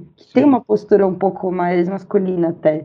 É, eu lembro até uma entrevista da Débora Babilônia, do Deb Elementals. A, a Deb é vocalista, né? Mas eu lembro uma entrevista dela, não sei aonde que eu li isso, que ela falava assim, que ela ia tocar com umas roupas assim, muito simples, né? E aí vieram dar umas ideias nela, tipo, não, você é vocalista, você tem que se arrumar mais, tem que explorar mais o seu corpo, né? Você é bonita e tal. Por que, que você não toca de vestido? Você tá tocando toda fechadona? Porque ela ia, tipo, de calça jeans camiseta, sabe? E ela falava, cara, mas não é isso que eu quero destacar. A Brunx também fala isso. Eu não quero trabalhar o meu corpo, a minha figura feminina. Eu quero outra, que outra coisa chegue na frente, né? A música chegue na frente. Por outro lado, tem outras artistas que eu gosto que já me falaram o oposto. Por exemplo, tem uma menina aqui de São Paulo que chama Irina Bertolucci, a Irina toca teclado no Garotas Suecas. Eu sou muito fã dela, assim, há mais de 10 anos, eu sou fã, acompanho desde o começo da banda. E uma vez eu entrevistei a Irina e ela falou para mim que ela fazia questão de fazer o show bem arrumadinha e de vestido e tal, porque ela queria destacar que ela era uma mulher no palco, principalmente por ela não ser vocalista da banda. Ela fazia backing vocal e tocava teclado, né? E eu achei isso interessante também. É, uma, é um outro ponto de vista para a mesma questão. Ela fazia questão de destacar a figura feminina dela ali. Ela podia até não fazer uma coisa tão sensual, explorar tanto assim o corpo, igual, por exemplo, a vocalista do Runaways tocava de lingerie, né? Era outra, outro rolê. Mas a Irina fazia questão de estar tá sempre com o look assim de vestido, bem anos 60, e, e mostrar que era uma menina no palco justamente para ocupar esse espaço. Eu sou mulher, sou feminina, estou aqui, né? Então as duas coisas são válidas, né? Mas enfim, falei demais já. Não, não falou demais. Voltando às inclusive, antes de você continuar, a gente ia te pedir, o Lucas tinha até falou que era importante a gente pegar é, esses ganchos para falar de experiências suas e sem eu precisar te falar, você já falou e foi perfeito você falar isso aí, só para te dar Ah, isso. valeu. É, eu, eu, eu já ouvi coisa até de professor, sabe? Eu comecei a fazer aula de guitarra ano passado. E antes disso, quando eu era adolescente, eu tentei fazer aula de guitarra e eu não passava da aula experimental muitas vezes, assim, porque os professores eram chatos, os professores eram machistas, sabe? Não tinha paciência. E os caras ficavam se amostrando. Não sei outro jeito de falar isso. Tipo, os caras ficavam tocando umas coisas super difíceis, exibindo na guitarra e eu queria aprender e eu tô começando a aula, eu preciso aprender pentatônica. Não adianta você vir me fazer uma puta, sabe, exposição de tudo que você sabe. Eu não vou conseguir te imitar agora, eu só vou olhar e falar, maneiro. E, entendeu? Eu também lembrei da Joan Jett nessa época, porque vocês viram algum filme dela? Não sei se vocês assistiram aquele filme das Runaways, que ela queria aprender a tocar guitarra, e aí deram um violão pra ela, e ela tinha que tocar umas músicas chatas, né? Ela falou, É. foda-se essa merda, eu quero tocar guitarra, eu quero tocar rock. E ela briga com o professor, né, de violão, porque Ela ela, é larga o chata. cara lá, não é? Isso. E diz que isso rolou mesmo na vida real. E eu me identificava muito, assim, eu ia fazer aula de guitarra, os professores eram tudo metaleiro, chato, machista, e eu falava, não, mas eu quero tocar Ramones, eu quero tocar Clash. E o Clash já é um pouco mais complexo, hein? A guitarra do Clash já é, né? Você pega o Mick Jones, não é aquela coisa de bicordão e, e- e quatro notas e acabou a música. Mesmo assim, eles tinham muito preconceito, porque eu gostava de punk e porque eu era mulher, e porque eu era muito novinha, eu tinha uns 15 anos, quando eu tentei fazer aula e- não rolou. Então, desde pequena, né, eu venho escutando que é como se falassem assim: isso não é pra você, isso não é pro teu bico, você não é boa o suficiente. Então, se você quer ser mulher, tocar guitarra, você tem que aprender a ligar um foda-se gigante em luz neon, assim, que você vai conseguir ver a metros de distância, porque você vai ouvir um monte mesmo. É uma coisa muito. Você, você sofre um assédio, assim, sabe? Quantas vezes eu já não peguei táxi ou Uber para ir para um ensaio, né, levando um instrumento, aí os caras vêm, ah, que legal, isso é violão, não, guitarra. Nossa, mas você toca guitarra? Toco. Você gosta de rock? Toco. Nossa, É. os tiozão, né, motorista. É muito normal isso acontecer, né? Tem muito preconceito mesmo. Mas enfim, é, tem outras guitarristas que eu quero falar da gringa e do Brasil também. É, da gringa, a gente tem duas que são mais contemporâneas, que talvez nem todo mundo conheça, né? Tem a Saint Vincent, que ela é muito respeitada, né? É, a Saint Vincent é uma puta guitarrista, e, e não só isso, ela é uma performer. Você vê um show dela, é uma coisa assim, uma experiência lendária, assim, que você nunca vai esquecer. É, e ela é respeitadíssima, né? Ela tocou no tributo do Nirvana, ela tem uma guitarra feita por ela, né? Ela tem uma, um modelo de guitarra dela. Ela foi- gravava, ela gravava pela 4AD, que é uma das, é a minha gravadora favorita e que tem, assim, uma curadoria. A gente sempre fala isso aqui no podcast, mas é sempre bom ressaltar, tem uma, uma curadoria muito especial, assim, não é qualquer pessoa que grava na 4AD, entendeu? Ela tem uma e ela tem uma Music Man, né? A guitarra da Ernie Ball que foi feita para ela e essa assinatura dela é muito legal porque foi uma guitarra feita para a mulher tocar. Então ela foi desenhada para ser mais anatômica para o corpo feminino, né? Que que a mulher tem seios que atrapalham um pouco às vezes para tocar, dependendo do modelo de instrumento, altura, é, tamanho da mão. Então achei muito interessante ela ter a própria guitarra assim. E Nossa, ela é respeitadíssima no meio, né? Assim, E Tem também tem a Kaki da King. O nome dela tem que ter moral, viu?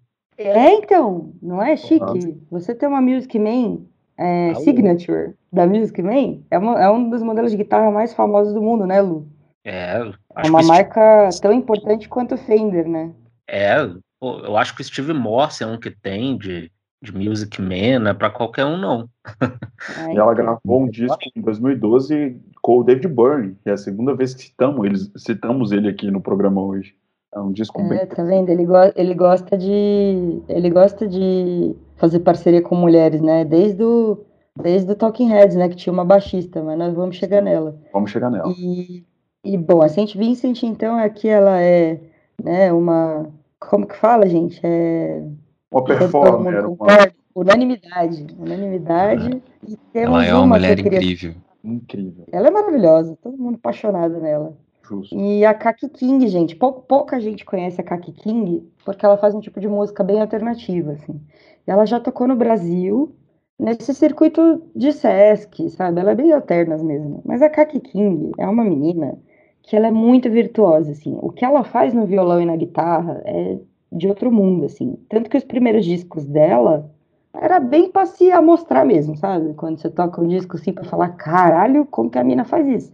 E depois que ela começou a fazer um tipo de música mais fácil de consumir, que também tinha vocal, ela começou a cantar também, mas ela é uma artista assim que vale a citação e ela já tocou com o Foo Fighters, ela já tocou com a Tigane Sarah, e ela foi a primeira mulher da história a ser indicada pela Rolling Stone naquela lista de, de Guitar Gods. Ela foi a primeira mulher a entrar na lista de Guitar Gods, os deuses da guitarra, né, da Rolling Stone. E eu acho engraçado que ela não é muito conhecida, mas eu até entendo, porque realmente a música dela não é para principiantes, assim. Não vai tocar no rádio, não vai. Não é tão não vai palatável. fazer sucesso. Mas a Kaki King também merece aí é, uma nota, né? Porque realmente ela é incrível. E aí tem algumas daqui do Brasil que eu queria falar, né? Uma que eu sou muito fã, já falei da Mônica e tal, mas uma que eu sou muito fã é a Gabriela do My Magical Glowing Lens. A Gabi toca muito, é, ela é principalmente guitarrista, né? Mas ela também toca baixo, ela também canta, compõe, ela é produtora musical. É, se você vê um show dela, assim, você fica de boca aberta. Ela tem uma presença de palco incrível, ela toca muito e ela também ajuda muito as meninas da cena. Então, ela é uma pessoa muito acessível também, que está sempre conversando com todo mundo. Ela sempre indica artistas mulheres nas redes dela, sabe? Ela apoia muito as outras meninas da música. E tem uma luta da Gabi que eu acho incrível, que ela ela enfrenta muito essa falta de crédito no meio da música para as mulheres, principalmente na produção, na composição, sabe, nos arranjos, porque ela produziu todos os trabalhos dela. E aí, às vezes, é, não é acreditado, né? A gente vê muito isso acontecer. Tem muitas meninas que participam de projetos e não recebem os devidos créditos. Então, isso é uma luta da Gabi, Gabriela Deptus, que ela chama, do My Medical Glowing Lens, que, que eu acho muito legal. Ela peita mesmo, assim. Ela já arrumou brigas por, por expor, né, assim, colegas da música que, que não estavam sendo justos com ela. E ela tá certa, né? Alguém tem que pôr a boca no, no trombone e, e, denunciar quando acontecem essas coisas, né? Ah, toquei num disco, você não tá me dando crédito. Ah, eu não sou só cantora, eu também produzi isso aqui. Ou, ah, essa composição é minha, né? Então isso rola muito ainda. E ela tem um papel muito forte aí nessa, nessa luta. E a última que eu queria falar, gente, tem muitas, tá? Mas apenas algumas que a gente está destacando aqui, é a Flávia Cury, que é carioca, ela foi baixista do Autoramas, vocês devem conhecer. Para mim foi a melhor formação que teve a banda, que era ela, o Bacalhau e o Gabriel Tomás. Os shows eram incríveis, ela cantava e tocava baixo. E ela também toca guitarra. E ela foi morar na Noruega ou na Dinamarca, eu nunca lembro. Ela foi morar na, na gringa, casou com um gringo, né? E agora eles têm uma banda. É, ela e o marido dela têm uma banda que chama The Courettes, que ela toca guitarra. E é maravilhoso o show deles também. Então aí a gente já pode até começar a falar das baixistas, né? Eu pensei dela ser aí o, o elo aí pra gente começar a falar das baixistas, porque ela é uma excelente baixista. E também não é todo mundo que conhece, né? Sim. Posso só falar de duas guitarristas que eu queria só mencionar aqui, que eu acho que são boas? Sim. Uma, uma, eu sempre vou lembrar que o John perdeu o show porque confiou no trânsito de São Paulo mas ela toca na banda do Alice Cooper, Nina Strauss. Toda ela, vez essa piada, oh meu Deus do céu. Sempre vou te fazer lembrar que você perdeu o show, tá, John? Mas a Nina, pô, ela, além de tocar muito, tem a questão da presença de palco.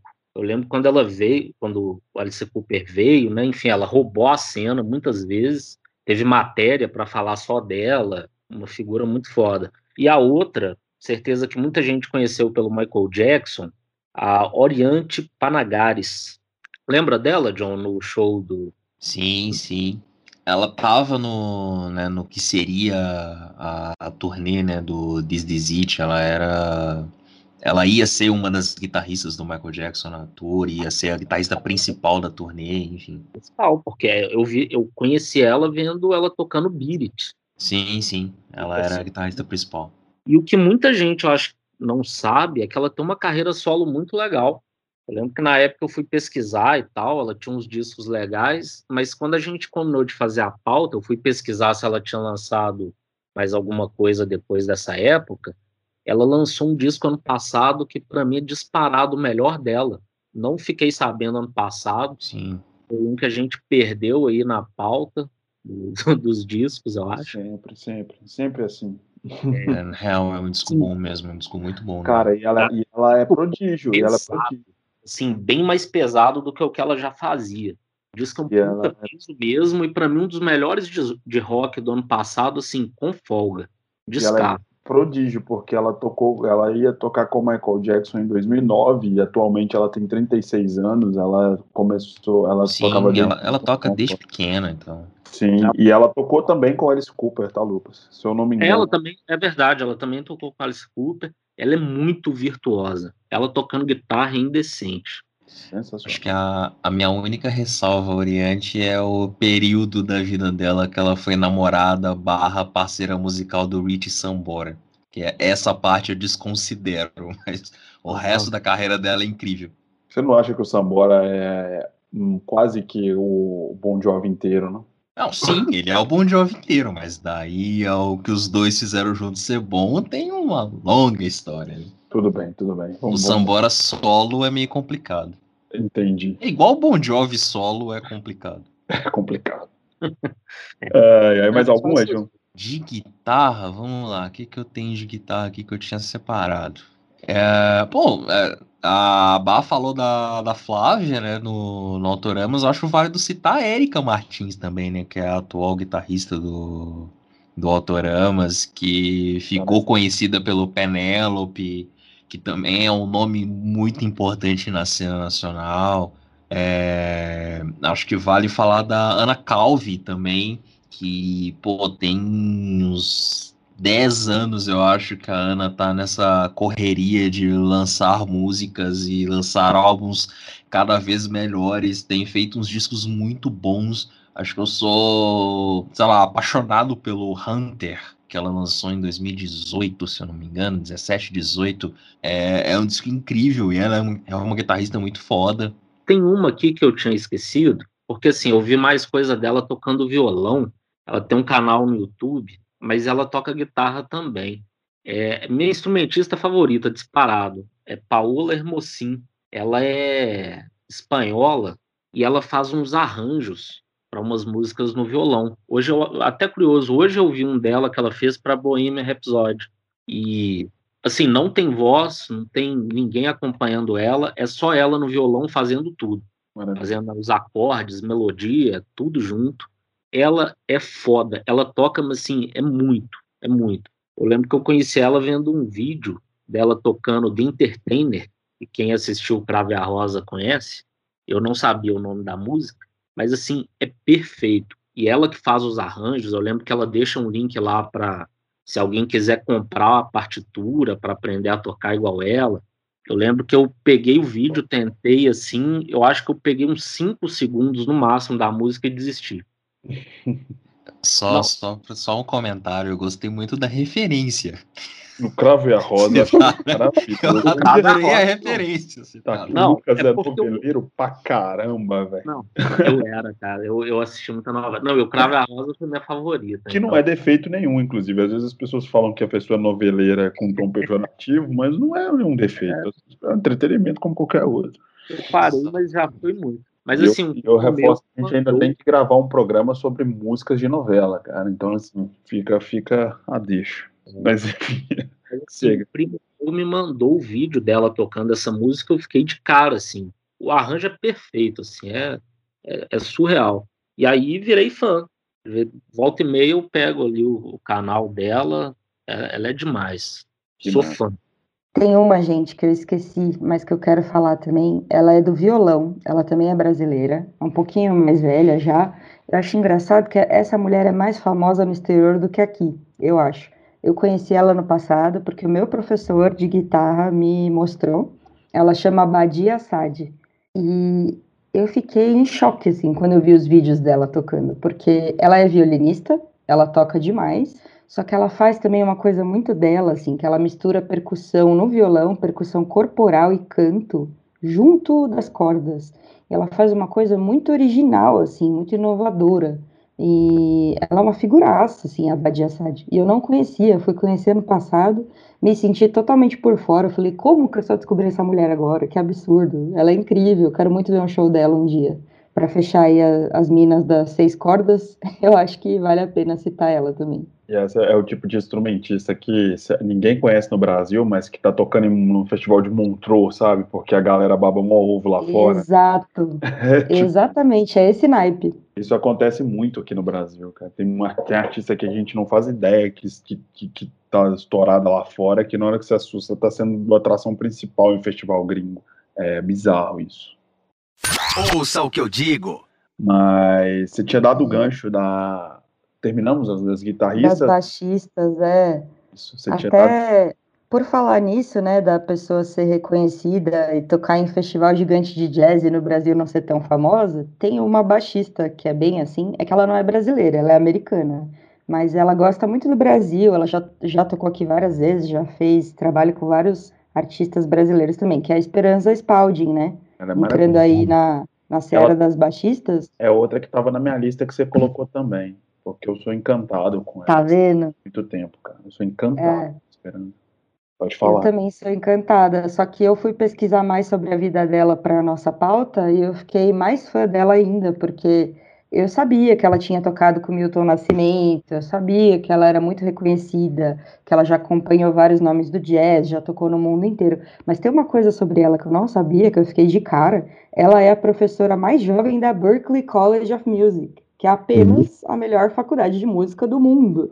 Então, assim, não é pouca porcaria, não, entendeu? Você tem que ser muito foda para ser a professora mais jovem da Berkeley. É, e é importante falar sempre, né? Isso a questão é importante também que ela é uma mulher negra, né? E que ela faz um sucesso danado e ela tem um ritmo muito particular e ela toca baixo clássico, que é o, aquele baixo acústico, toca baixo elétrico. Rabecão, né? Rabecão, é. ela toca de tudo, cara. Ela é uma tem uma apresentação dela no festival. Cara, depois eu vou mandar o link pro John colocar também. É um festival de jazz gringo também, que é um festival pequenininho, que é feito tipo num vilarejozinho, com um público bem restrito, que a galera assiste o show dela hipnotizado, assim, sabe? É ela, um batera, ela no baixo, um batera e um pianista, velho. Você tem que ver que show, assim. É, não, enfim, ela é demais. ela é demais, assim. Prossiga, Bá. Por favor. Ah, aí eu quero que vocês entrem também, que vocês separaram vários baixistas legais, né? Bom, eu vou começar dizendo que o baixo é meu instrumento favorito. Acho que os meninos sabem que a gente fala sobre isso demais, mas assim, é o instrumento que eu mais gosto. Eu tenho uma vontade muito grande. Eu não toco nada, eu gosto de música por ouvido a vida inteira, mas eu não toco nenhum instrumento. Então, assim, eu tenho uma vontade muito grande ainda de tiozão, assim, quando eu tiver mais tempo, eu vou aprender a tocar baixo e tal. Eu não sei se eu vou ter esse tempo, mas tomara que eu tenha. Então eu coloquei a maioria das que eu separei são baixistas. Então, assim. É... Mas fala de vocês, eu só tenho três aqui agora, e eu sei que uma com certeza vocês trouxeram também. É, é a, a Tina, né? Até, é, a, a Tina, que é a baixista do Talking Heads, né? Que Falamos mim, tanto do David Byrne, né? É, que para mim é responsável pela melhor linha de baixo de um disco. Assim, eu, eu, posso estar sendo um pouco exagerado, mas é a melhor linha de baixo do da New Wave, assim, que é o a, a, o baixo, a linha de baixo total, assim, do, do More Songs About Building, e daquele nome gigantesco que é o segundo disco do Talking Head, sabe? É, Sim. Pra mim é a melhor linha de baixo de toda a New Wave, assim, juntando New Wave, pós-punk e tudo, é para mim é o baixo mais bem tocado de toda essa geração, de todo esse estilo. Assim. Eu acho simplesmente genial que ela faz naquele, naquele disco. Assim. Fora todos os outros discos do Talking Heads, que ela também toca demais e tal.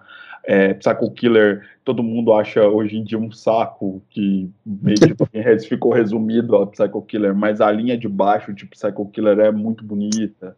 Enfim, todo, todo o trabalho dela no Talking Heads, para mim, assim, é memorável memorável mesmo. Assim, acho ela uma das grandes baixistas dos, do, não só dos anos 80, mas da história do rock. Assim, sou muito fã dela, de verdade. Acho que eu, eu você, né, Bayu, John, colocamos ela nas nossas listas. Não, eu não coloquei, desculpa. Eu, tinha, eu ia colocar e eu, eu vi que vocês já tinham colocado, eu tirei da minha lista para não ficar muito repetido, mas eu ia citar ela com certeza. Mas é outra unanimidade aqui, né? Todo mundo muito fã. E eu, eu queria fazer uma pergunta sobre baixo, é o seguinte, é, eu também adoro baixo, foi meu primeiro instrumento, não estou falando mal do instrumento, não. Mas, assim, do grande público, principalmente do rock, eu acho que é um instrumento que ganha menos visibilidade. E aí você falou muito, né, Bárbara, do, assim, da questão do preconceito e tal. E eu acho que baixo é um instrumento que eu lembro que tem mais mulheres em bandas formadas por homens e mulheres. Você acha que esse é um motivo? Uhum. Eu acho, Lu. Eu acho, sim. Eu já pensei muito nisso. Porque tem tanta banda que só tem uma integrante mulher e é sempre a baixista, né? Pois é, é engraçado isso. No rock tem muito isso. E eu acho que pode ser assim, porque a guitarra ela é mais disputada, parece, né? Total. É... E quem tem banda tem várias piadinhas, assim, que o baterista é o que mais se fode, mas que o pior da banda sempre é o baixista. Mentira isso, gente. É piadinha de banda, assim. Que é, todo mundo fala, é, o baixista é. que não pega mulher, o vocalista é. e o guitarrista estão lá. Sempre tem essas, essas piadinhas, né? Eu falava, quando eu, eu sou tão derrotado que se eu fosse... É, eu falo, é. eu, tipo, eu, tipo uma piadinha que eu falo assim, eu sou, eu sou tão derrotado que se eu tivesse uma banda eu seria o baixista, sabe? Tipo assim, eu, mas eu, não, eu fazia piadinha, mas eu gosto de baixo pra caramba, sempre gostei muito tem muita piada. Eu acho que isso que o Lucas falou faz todo sentido, assim, porque é um lugar menos disputado e geralmente de menor destaque, sim. Eu acho que o baixo faz toda a diferença numa banda. Eu amo White Stripes, eu amo Blood Red Shoes, a minha própria banda já teve uma formação sem baixo. Mas é um instrumento que eu acho que faz muita falta, acho que faz muita diferença no som. Mas é verdade, ele é um pouco é, subestimado, né? O baixo tem menos destaque geralmente. Então isso pode ser um dos motivos das mulheres serem mais aceitas nessa posição, né? Tem toda a é. razão. Em muitos estilos, para mim, é o principal instrumento. Tipo soul, assim, que é um estilo que eu, que eu amo, escuto demais. Para mim, baixo é disparado o principal instrumento. Eu gosto muito, eu acho o baixo. É, no jazz também, né? Tem muita importância, né? O Ed falou que gosta muito. Eu e Ed, sempre que a gente conversa de algum disco, a primeira coisa que a gente sempre fala com o outro é o baixo. Primeiro. Por isso que eu te indiquei o More Songs About Building lá do, do, do, do Talking Heads, porque eu acho a linha de baixo daquele disco simplesmente impecável, assim, sabe? É, é impecável. O, o, ele é o destaque do disco, assim. Alguma, às vezes o disco fica um pouco arrastado, porque é um disco meio longo, mas o, o, o baixo da, da, da Tina não cai hora nenhuma, faixa nenhuma do disco, assim. É um negócio irretocável, de verdade. Mas, bom, deixa eu ver se tem alguma outra unanimidade aqui. Cara, falando de. de ah. Falando de, Pode falar, Bah, desculpa. Não, eu, eu, sei duas unanimidades que vão aparecer aqui que todo mundo vai gostar. As duas Kings né? Sim. A Kim Gordon e a Kim Jill. Acho que a gente é. pode falar delas, né? Isso, que eu ia, a gente falou que sobre posição do baixista ser meio escanteado às vezes, né, e muitas vezes por isso a mulher assumiu baixo. A gente citou três baixistas nesse, nessas listas que têm papéis fundamentais, assim, na banda. A Kim Gordon é baixista do Sonic Youth, e, mas para mim ela é muito mais que baixista do Sonic Youth, né? Porque algumas vezes ela faz os vocais e ela tá sempre em destaque nos clipes.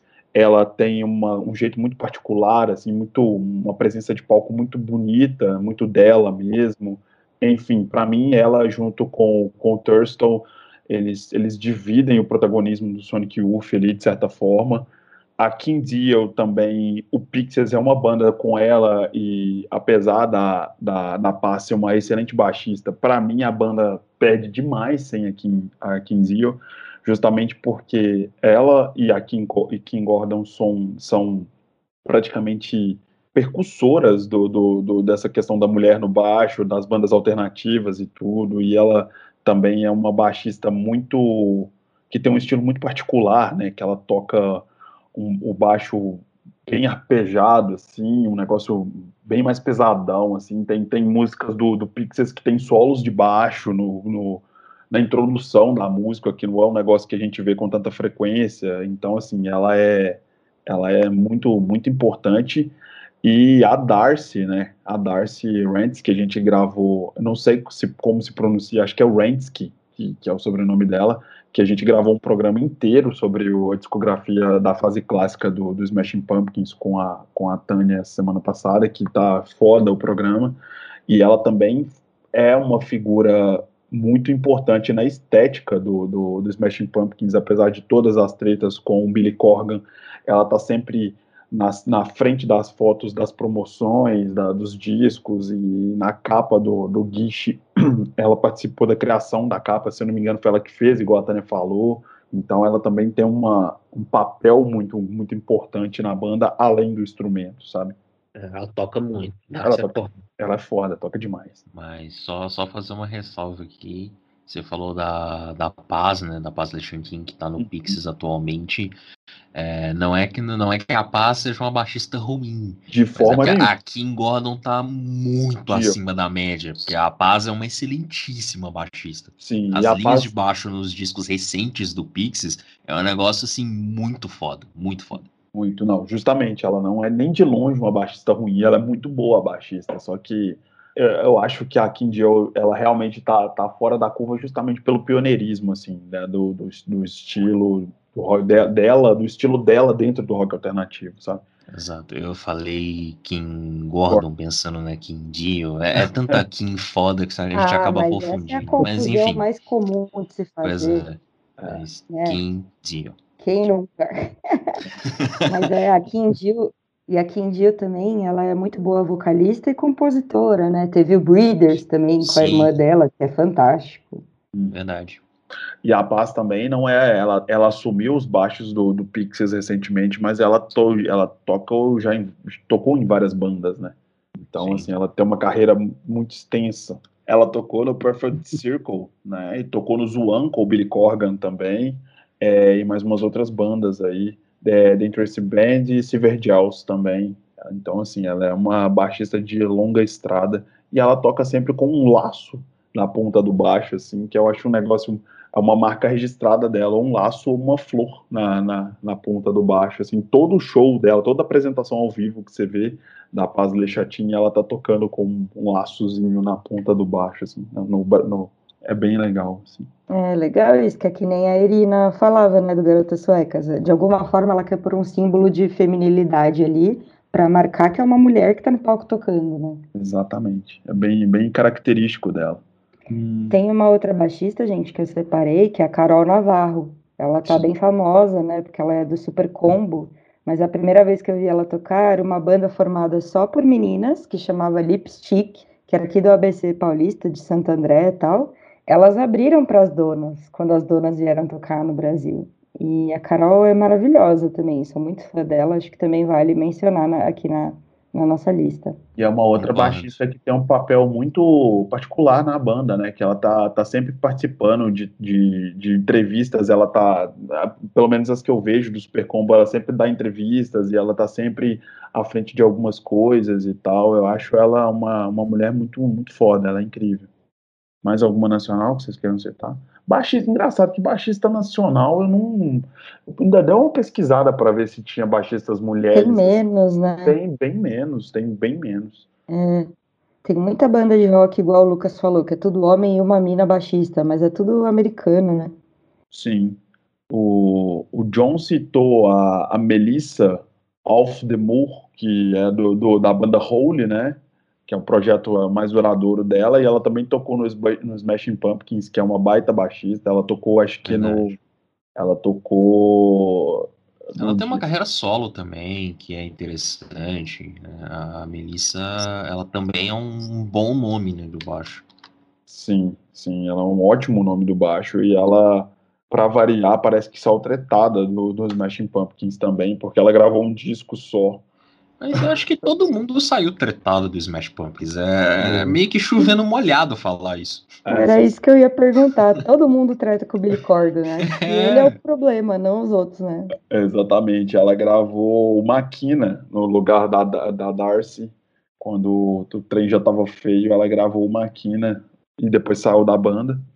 E tem outra baixista também, que também tocou no Smash Pump, Smashing Pumpkins, mas não sei se saiu tretada de verdade, essa por incrível que pareça, que é a Nicole Fiorentino.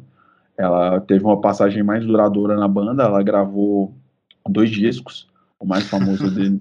passagem mais duradoura, dois discos. Vocês entenderem o nível do, do Billy Corgan, né? Ninguém Sim. aguenta, cara. É, e eu, e eu confio, e eu com, tipo assim, a minha dica sobre ela no Smashing Pumpkins é uma versão que eles fizeram de Space Oddity para aquele programa Guitar Session, sabe? Eles gravaram uma versão de. O Smashing Pumpkins fez uma versão de Space Oddity, excelente versão, e ela tá tocando demais nessa, nessa apresentação. E assim, o Oceania também é um disco muito legal e ela tá muito bem no, no disco. Ela é, tocou no, no Veruca Salt também. Tocou é. no, Veruca, no Veruca Salt também, exatamente. É outra baixista que tem uma certa história. E não é a menina da capa do Siamese Dream. Mais uma vez, vou reforçar que todo mundo ficou falando isso quando ela entrou para os Smashing Pumpkins, mas não é. Ela só é uma baita baixista. Eu acho que a capa do Siamese é, são as irmãs da Darcy. só curiosidade inútil aqui, mas eu acho que é. Teorias da conspiração. Teoria das consp... da conspiração, justamente. Ah, é? É. É porque eu li isso em algum lugar, eu achei que era. É, mas não é, não.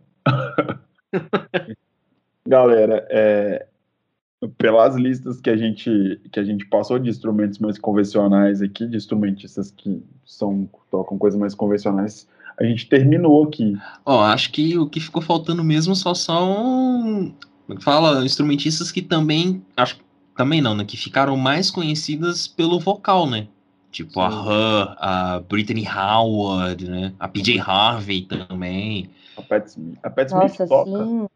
A Patti Smith eu não lembro, mas a Her é uma guitarrista excepcionalmente boa, né? E, e a PJ também, compositora foda. Verdade. Sim. A Brittany Howard também, tocando a SGzinha dela. Todas essas realmente são muito boas. Uma que toca... Simone. Nina Simone parece ter uma formação muito boa, assim. Ela tem é, gente, Nina Simone. É. Como que não falamos de Nina Simone? Pois Tocava é. demais. Tocava muito ah. piano e ela tem formação ah clássica de piano, sabe? Ela, ela estudou piano clássico, ela é muito, ela é muito foda. Carole King, eu acho que toca piano muito bem. Sim. A Diana Krall também, né? Pra é. essa linha. Ah, ó, aqui no Brasil tem uma que é fodaça, viu? Que é a Ana Carolina. A Carolina toca demais. Sim, eu não gosto muito do, do, do som dela não me pega muito não, mas ela é. toca muito bem, muito bem. É, eu assim também não sou um grande fã não, mas eu lembro de assistir aquele show dela com o seu Jorge.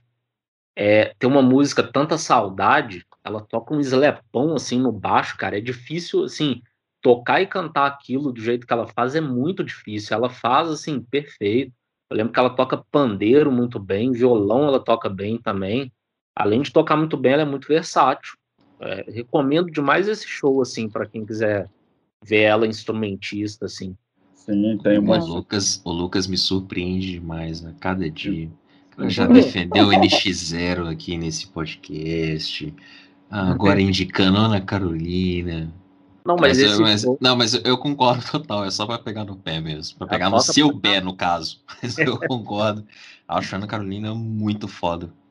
Ah, eu é. pensei, gente, até na Taylor Swift mesmo, né? Porque ela sempre tocou violão, ela toca piano e ela compõe todas as músicas dela, a música verdade. e a letra, né? Verdade, então, por mais que seja super pop para algumas pessoas questionável, eu acho que ela tem mérito, sim.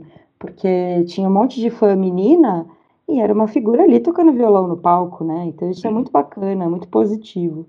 Sim, verdade. Tem uma, tem uma que eu quero citar, que é brasileira também, que eu vou puxar mais pro, pro campo da MPB, já que o Lucas citou a Ana Carolina, que é a Bia Paz Leme, que é arranjadora, compositora, instrumentista, diretora musical, só que eu conheci ela tocando flauta na banda do Chico, entendeu? Então ela, ela eu fui estudar sobre ela, ler um pouco sobre ela, ela é concorridíssima no Brasil aqui por vários artistas grandes da MPB, e ela tem, tipo assim, trabalho com trabalha como produtora musical e organizadora de, de, de como é que fala, regravações e de uh, remasterizações de grandes artistas, tipo Pixinguinha, é, Chiquinha Gonzaga, enfim, ela tem um trampo muito foda, assim, na área, na área dela, que é samba e choro, sabe? Ela é muito requisitada aqui no Brasil também, pouco conhecida. E você citou a Chiquinha Gonzaga e é uma que a gente deixou passar, né? Sim, que você, você que me falou, né? Eu não sabia que ela era instrumentista, mas é também, né? Ela foi, até teve a série dela, eu não lembro da série não, mas deve ter, sei lá, uns 20, 20 e poucos anos, a Globo fez uma série sobre ela. Se fosse novela, você lembrava. Mas era é. se fosse novela, você lembrava. Mas era Não, é porque eu acho que era pequena. Eu, assim, eu lembro que a Gabriela Duarte que fez a Chiquinha Gonzaga, mas eu, eu não lembro da série. Teve, sim. Eu lembro que teve sim. Se a gente procurar nesses, nesses streamings agora da Globo, deve até ter, porque é legal a gente ter contato com, com, com coisa nacional também, né? Com, com, a, é. nossa, com a nossa raiz. E depois desse comentário, eu vou fechar minha participação falando da Abby Harding, que é a saxofonista do The Zutans só para cortar a onda de valorizar o nacional, vou terminar com uma mina de fora, porque eu acho a, a Abe uma saxofonista incrível também e que é muito a, a cara dos Zutans, né? Ela chama a atenção tanto tipo de comportamento de palco, ou pelos back vocals que ela faz, pelo instrumento em si, que ganha destaque em muitas das músicas, então fica só a, a lembrança da, da Abby Hodgin. E também ela é um crush eterno da minha vida. É isso. tem todo o amor É.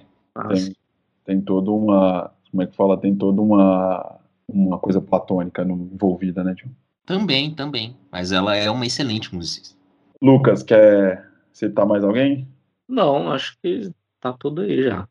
Você, Bar, tem mais alguém que você queira passar? Alguma coisa? Sua lista foi, né? Parece, mas tem algum que você tenha lembrado? Alguém que você queira, que você acha importante falar? Não, todas da minha lista eu falei, falei até algumas que não estavam na lista, que realmente tem muita gente boa pra gente citar, né? De mulher instrumentista, dá para ficar até amanhã. Ah. Então eu só destaquei alguns nomes, acho que foi legal, porque a gente acabou trazendo uma porrada de nome, vai ficar bem longo esse podcast até. Mas é legal para mostrar para as pessoas que tem sim, sabe? Porque ainda tem muito preconceito com isso, né? Sim. Você e... falou de experiência pessoal, que eu acho muito foda também você ter falado, e isso é importante. É. E acho, acho válido também a gente fechar falando da instrumentista que tá no programa, né? A Bá falar da banda dela, como Ai. ouvir a banda Ai, dela e tal. É, é a hora para fazer propaganda, porque você também é uma excelente guitarrista. Sim, Pô, a Bá, a Bá faz, faz a propaganda dela e eu queria colocar todo mundo aqui. Acho que não vai ser uma saia justa, não. Eu queria que, apesar da gente ter falado muito muito sobre muitas mulheres tocando e tal. Uma banda do coração que, que de só formada só por mulheres. Se alguém quiser dar uma dica no final do programa, se tiver, eu acho que a gente podia fechar assim. O que vocês acham? Boa. Podemos, podemos. Bom, é, eu toco guitarra, né? Como a gente está falando aqui no programa. Eu não acho, gente, que eu seja uma boa guitarrista, sem falsa modéstia, assim. É, me falta muita técnica, me falta muito estudo mas eu componho muito, né? Tanto que a minha banda é um projeto autoral, todas as músicas fui eu que inventei, a letra e a música. Então, alguma coisa pelo menos eu, tô ali fazendo, sabe? É, acho que dá pro gasto. Eu acho que eu sou melhor como cantora e compositora, mas eu faço sempre questão de tocar, né? Como já disse aqui, até para incentivar as outras mulheres a verem meninas tocando no palco. A minha banda chama Wabi Sabe, não é wasabi, não, é não é raiz forte comer com sushi, mas é quase. É um nome japonês também. Aliás, a escolha desse nome tem muito a ver com esse programa, assim, porque o wabi-sabi é uma filosofia do Japão que tem muito a ver com o shintoísmo, né? Que é uma das religiões maiores no, no país, né? Tem o shintoísmo e o budismo. E o wabi-sabi é uma filosofia, assim, de você ver beleza nas coisas imperfeitas. Então, eles usam muito isso para objetos, né? Então, aquela história do japonês remendar um pote de cerâmica quebrado com ouro, e aí ele fica mais valioso ainda do que ele era antes de quebrar. Isso é filosofia o sabe, né? E eu vim com esse nome na cabeça depois do Festival Sonora, em 2017, que realmente mudou minha vida, esse festival de mulheres. E ali eu me enxerguei como artista pela primeira vez. Eu parei de ter vergonha de falar que eu era artista e me assumi e saí do armário como musicista e pensei, cara, eu tenho mais tempo de música do que de jornalismo, né? Por que, que eu tenho vergonha, né? Por que, que eu me acho ruim? Nunca me achava boa o suficiente. Foi um trabalho muito terapêutico, assim. E eu escolhi esse nome porque é, a minha mãe é, casou de novo, meu padrasto é japonês. A família dele é japonesa, super tradicional. E eu aprendi várias coisas. É, e a minha batiã, né, a minha avó japonesa, me ensinou essas coisas, né? E depois eu fui pesquisando, achei muito bonito. Falei, cara, vou pôr esse nome porque você vê beleza nas coisas imperfeitas, né? E aceitar as marcas do tempo, as cicatrizes, acho que tem tudo a ver com o que rolou comigo como artista, assim. Parar de ter vergonha, parar de ter tanto senso de inferioridade, assim. Eu ainda não me acho boa, sabe? Eu não tenho essa segurança toda, mas eu parei de ter vergonha e eu me assumi artista. Então, a minha banda chama o Absabe, a gente põe também depois o link para quem quiser ver. É, eu acabei de mudar a formação de novo. Essa banda foi formada em 2017, já teve várias formações. A única pessoa que está desde o começo é o baterista e eu. E ninguém saiu por briga nem nada, é que todo mundo que toca com a gente tem vários projetos, assim. Então, os que saíram é porque precisava se dedicar mais aos outros projetos deles, né? E agora a gente voltou a ter um baixista. A gente estava tocando tipo White Stripes ao contrário, assim, né? Porque o Felipe estava na bateria, eu estava na guitarra e na voz mas eu sempre idealizei o Absabe para ter baixo. Eu componho as músicas pensando já na parte de baixo, apesar de eu não ser baixista, eu sempre tenho uma ideia do que eu quero que o baixo soe e tal, então para mim fazia falta. E eu estou muito feliz que agora a gente tem um novo baixista, que chama Lucas também, igual nosso colega aqui. E, e a gente começou a ensaiar agora, né? Nessa fase de pandemia a banda ficou bem parada, mas eu fiquei quietinha no meu canto estudando guitarra e estudando música com outras mulheres feministas bruxonas para voltar mais nervosa, assim. e a gente vai tocar no Caio Indica Fest em março, que vai ser também um festival muito legal. É tudo online, né? Porque a pandemia ainda tá rolando. Mas é isso. E, poxa, vocês pediram para eu citar bandas de mulheres que me inspiram. A minha preferida, que é só mulher, são as donas, que eu já falei bastante delas aqui, né? Eu amo desde que eu era adolescente mas tem duas musicistas que, que eu amo, que as bandas delas não são só femininas, né? Mas eu queria citar. Tem a Charlotte Cooper, que é baixista do Subways, que depois do Clash, acho que é a minha banda preferida da vida, assim. O Subways é um power trio da Inglaterra, ela é baixista e vocalista, e ela também compõe as músicas junto com o Billy Lan, que é o guitarrista. E a outra é, é a Laura Mary Carter. A Laura, ela é do Blood Red Shoes, é uma dupla, ela toca guitarra e canta, e tem um cara, que é o Steven, que toca bateria e canta. E eu amo elas, assim, são as artistas que eu queria ser elas, assim. A Laura, eu até esqueci de falar dela na parte das guitarristas, mas ela é uma guitarrista que me influencia muito, eu admiro muito. Eu tive a oportunidade de conhecer ela, eu conheci elas duas. Eu até entrevistei a Charlotte. E eu dei muita sorte, porque às vezes a gente conhece nossos ídolos e se decepciona muito, né? É o que mais acontece. E elas não, é, elas são pessoas assim que eu realmente admiro muito, muito legais e me influenciaram muito. Apesar de não ser uma banda só de mina, nossa, eu acho que elas são exemplos muito legais, assim. O Ed tá mutado. Ah, tá mutado. Caralho, velho, eu me fico mutando meu, meu microfone e depois eu esqueço, foi mal. Tá falando sozinho de novo, né? De novo. Eu falei assim, Lucas, sua banda feminina, pra gente ir encerrando o programa. Pô, L7, lógico. L7, eu sabia. Por que, que será que eu sabia?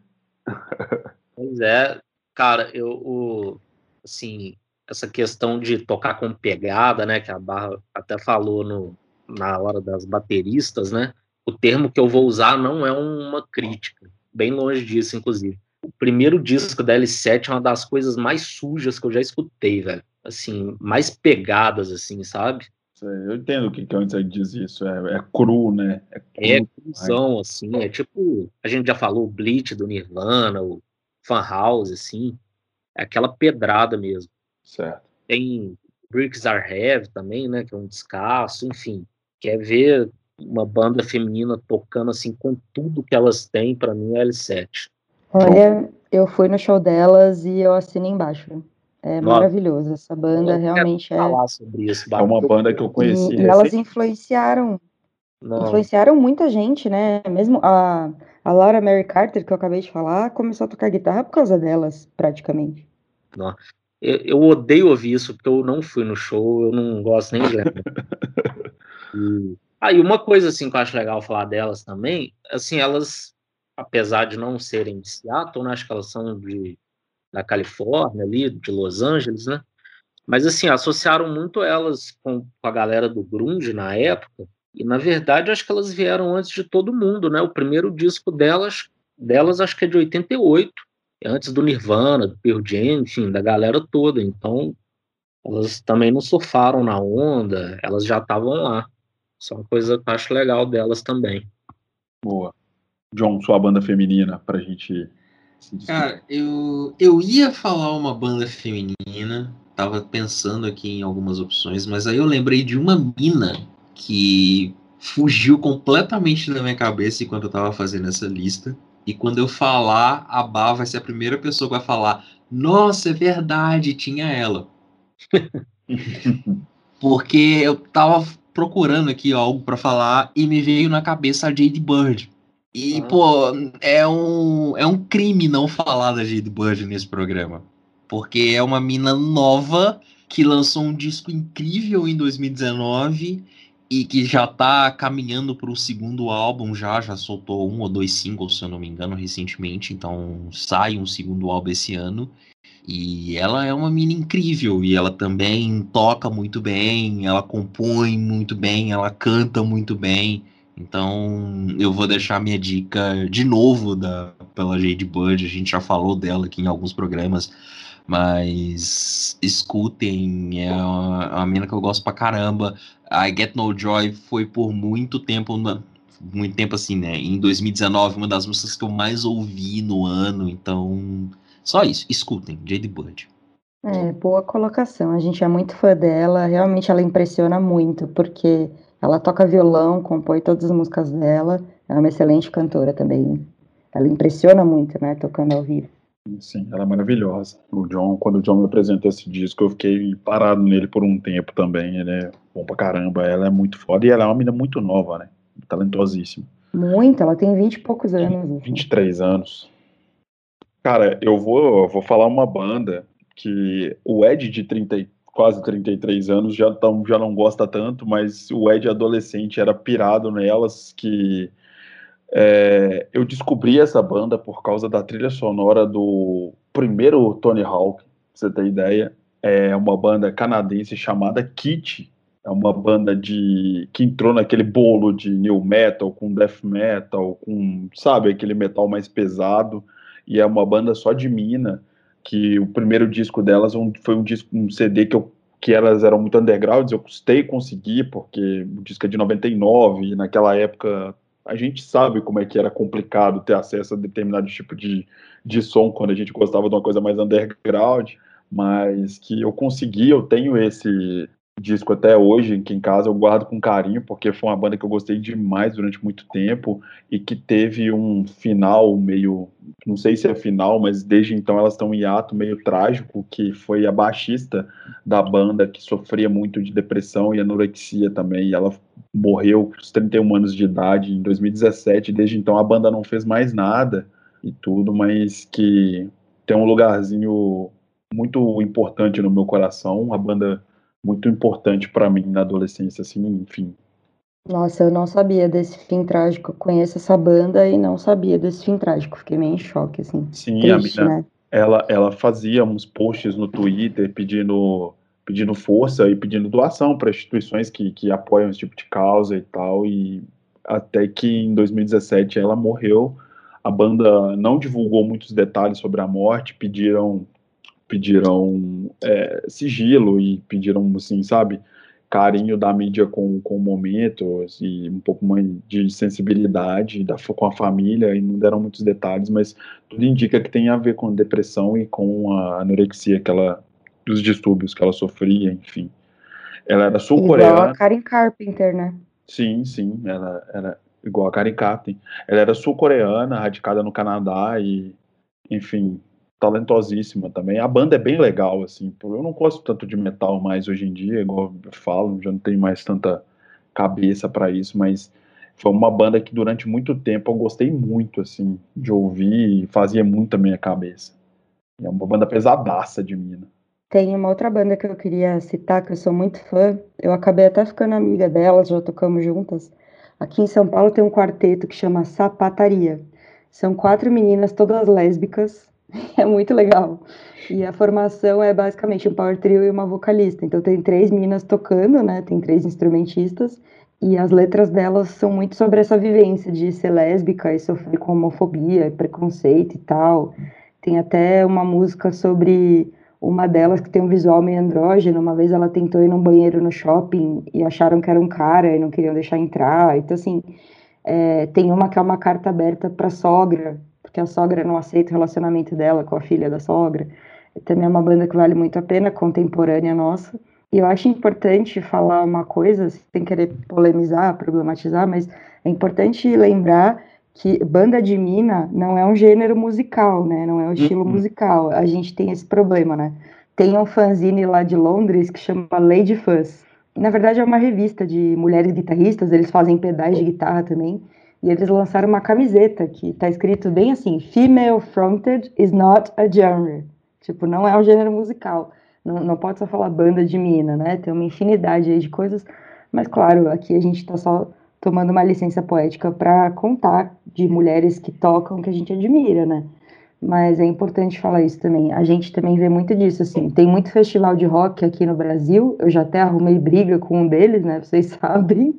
É, porque a participação é, feminina é sempre deixada de lado. E se você questiona, eles falam, ah, mas tem menos mulher. Não é verdade que tem menos mulher. É só as pessoas que têm preguiça de conhecer ou que não dão espaço. Mas não é verdade que tem menos mulheres, sabe? Ainda mais hoje em dia. Tem muita mina tocando e tocando muito bem.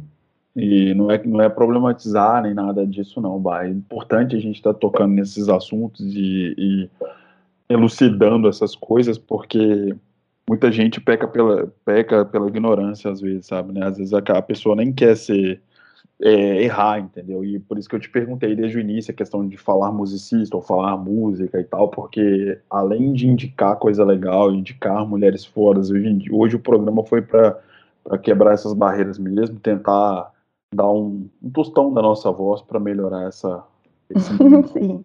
Mundão, é muito importante.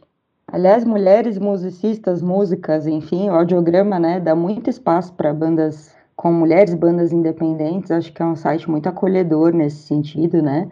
A equipe masculina do site tem muito cuidado, muito respeito. Estou é, puxando o saco aqui, mas é verdade. Eu gosto muito de trabalhar no audiograma, porque eu acho que é uma galera mais cuidadosa com as coisas, assim. Então, mandem, né? Mandem seus trabalhos pra gente, né? Pra gente divulgar vocês também. Isso aí. A equipe masculina não faz nada mais do que a obrigação, mas Exatamente. é isso aí. É o mínimo. É o, é o mínimo. É o mínimo que todo mundo deveria fazer, entendeu? É ter esse cuidado. Não cuidado, é, é uma questão de, de, de respeito. vivência, de, de respeito e vivência mesmo. Que eu acho que todo mundo devia adotar como padrão de vida, não como exceções. Mas enfim, isso é uma discussão para depois. Pode gente... crer, é verdade. É, é a vida, infelizmente ainda é assim. Mas sim, mandem pautas pra gente. imprensa.audiograma.com.br e pode encher o e-mail de pauta, sugestão, que na medida do possível a gente vai atendendo. É isso aí, galera. É, é, até um favor, porque a gente está precisando de sugestões de pauta. De pauta. A gente combinou para a semana que vem e eu ainda não pensei em nenhuma. Então, quem tiver, que mande. Manda para o podcast, para o site, outras ideias, inclusive falando em podcast, eu já vou largar um spoiler aqui na mão, mas tem programa vindo aí focado para novos artistas, então a gente vai criar um, um, mais um programa dentro do nosso audiocast, mas esse focado para novos nomes da música, então é só ficar ligado aí, enfim, é isso. Boa. Obrigada, viu, gente? Fiquei muito feliz de ser convidada para esse assunto. Muito massa. Oba, muito obrigado. A gente que agradece mais uma vez. Brigadaço, assim, é sempre muito muito bom, assim, as pautas ficam muito ricas quando você participa, porque, tipo assim, você realmente Pô, participa, entendeu? Você traz coisa nova, você vem com... Sou nerd, sou nerd. É, não é puxação de saco do Ed, porque o Ed até comentou esses dias que o programa do Clash é um dos favoritos dele. Justamente, eu falo Ah, que legal! É, é um dos meus favoritos. Sabe do... só que eu fiquei... Eu nem falei nada para vocês, porque eu não queria é, parecer ingrata nem nada, mas é que nesse programa Aquela época que a gente gravou, eu estava tão fodida, tão fodida, trabalhando tanto, que eu não consegui me preparar tão bem. E aí eu cheguei para falar, eu não tinha pesquisado nada, eu falei o que estava na minha cabeça, porque eu sou muito fã mesmo. Eu sou a louca do Clash de verdade, assim. Mas eu falei coisa errada, teve coisa que eu confundi, teve data que eu não lembrava, enfim. Eu não me preparei muito. Eu me arrependo um pouco de não ter chegado mais bem estudada, mas foi muito de coração, assim. Tipo, eu cheguei e falei o que eu, eu sabia. Acho que a alma, acho que a alma do sem programa... gugar nada, sem gugar nada, assim. Então... o programa justamente é essa, assim, entendeu? Só um negócio muito natural e ficou muito muito bem feitinho, sabe? Foi, sabe algum negócio que você vê que foi feito de coração e a pauta correu muito bem solta, sei lá. Eu não sei explicar, mas eu gosto muito do programa. Muito mesmo. Ah, obrigada. Eu também, mas eu sou suspeita, né? Você quer me ver feliz? É beber Yoda, chocolate, clash e chá. Pronto, as coisas que eu mais amo no mundo. É isso aí, é isso aí. Ai, eu trocaria chá com café. Galera. galera, vamos nessa então. Vamos, vamos dormir. Obrigado aí. Meu, Beijão, gente. Obrigada, viu? Oh, tem que encerrar o programa. Só... É. Como que faz o encerramento? É, só vou agradecer aí, galera, os meus companheiros de sempre. Mais uma vez, obrigado. Gente, até quem ficou até agora aí, muito obrigado mais uma vez. Um beijo, um abraço e tchau. Você ouviu? Ouça o que eu digo.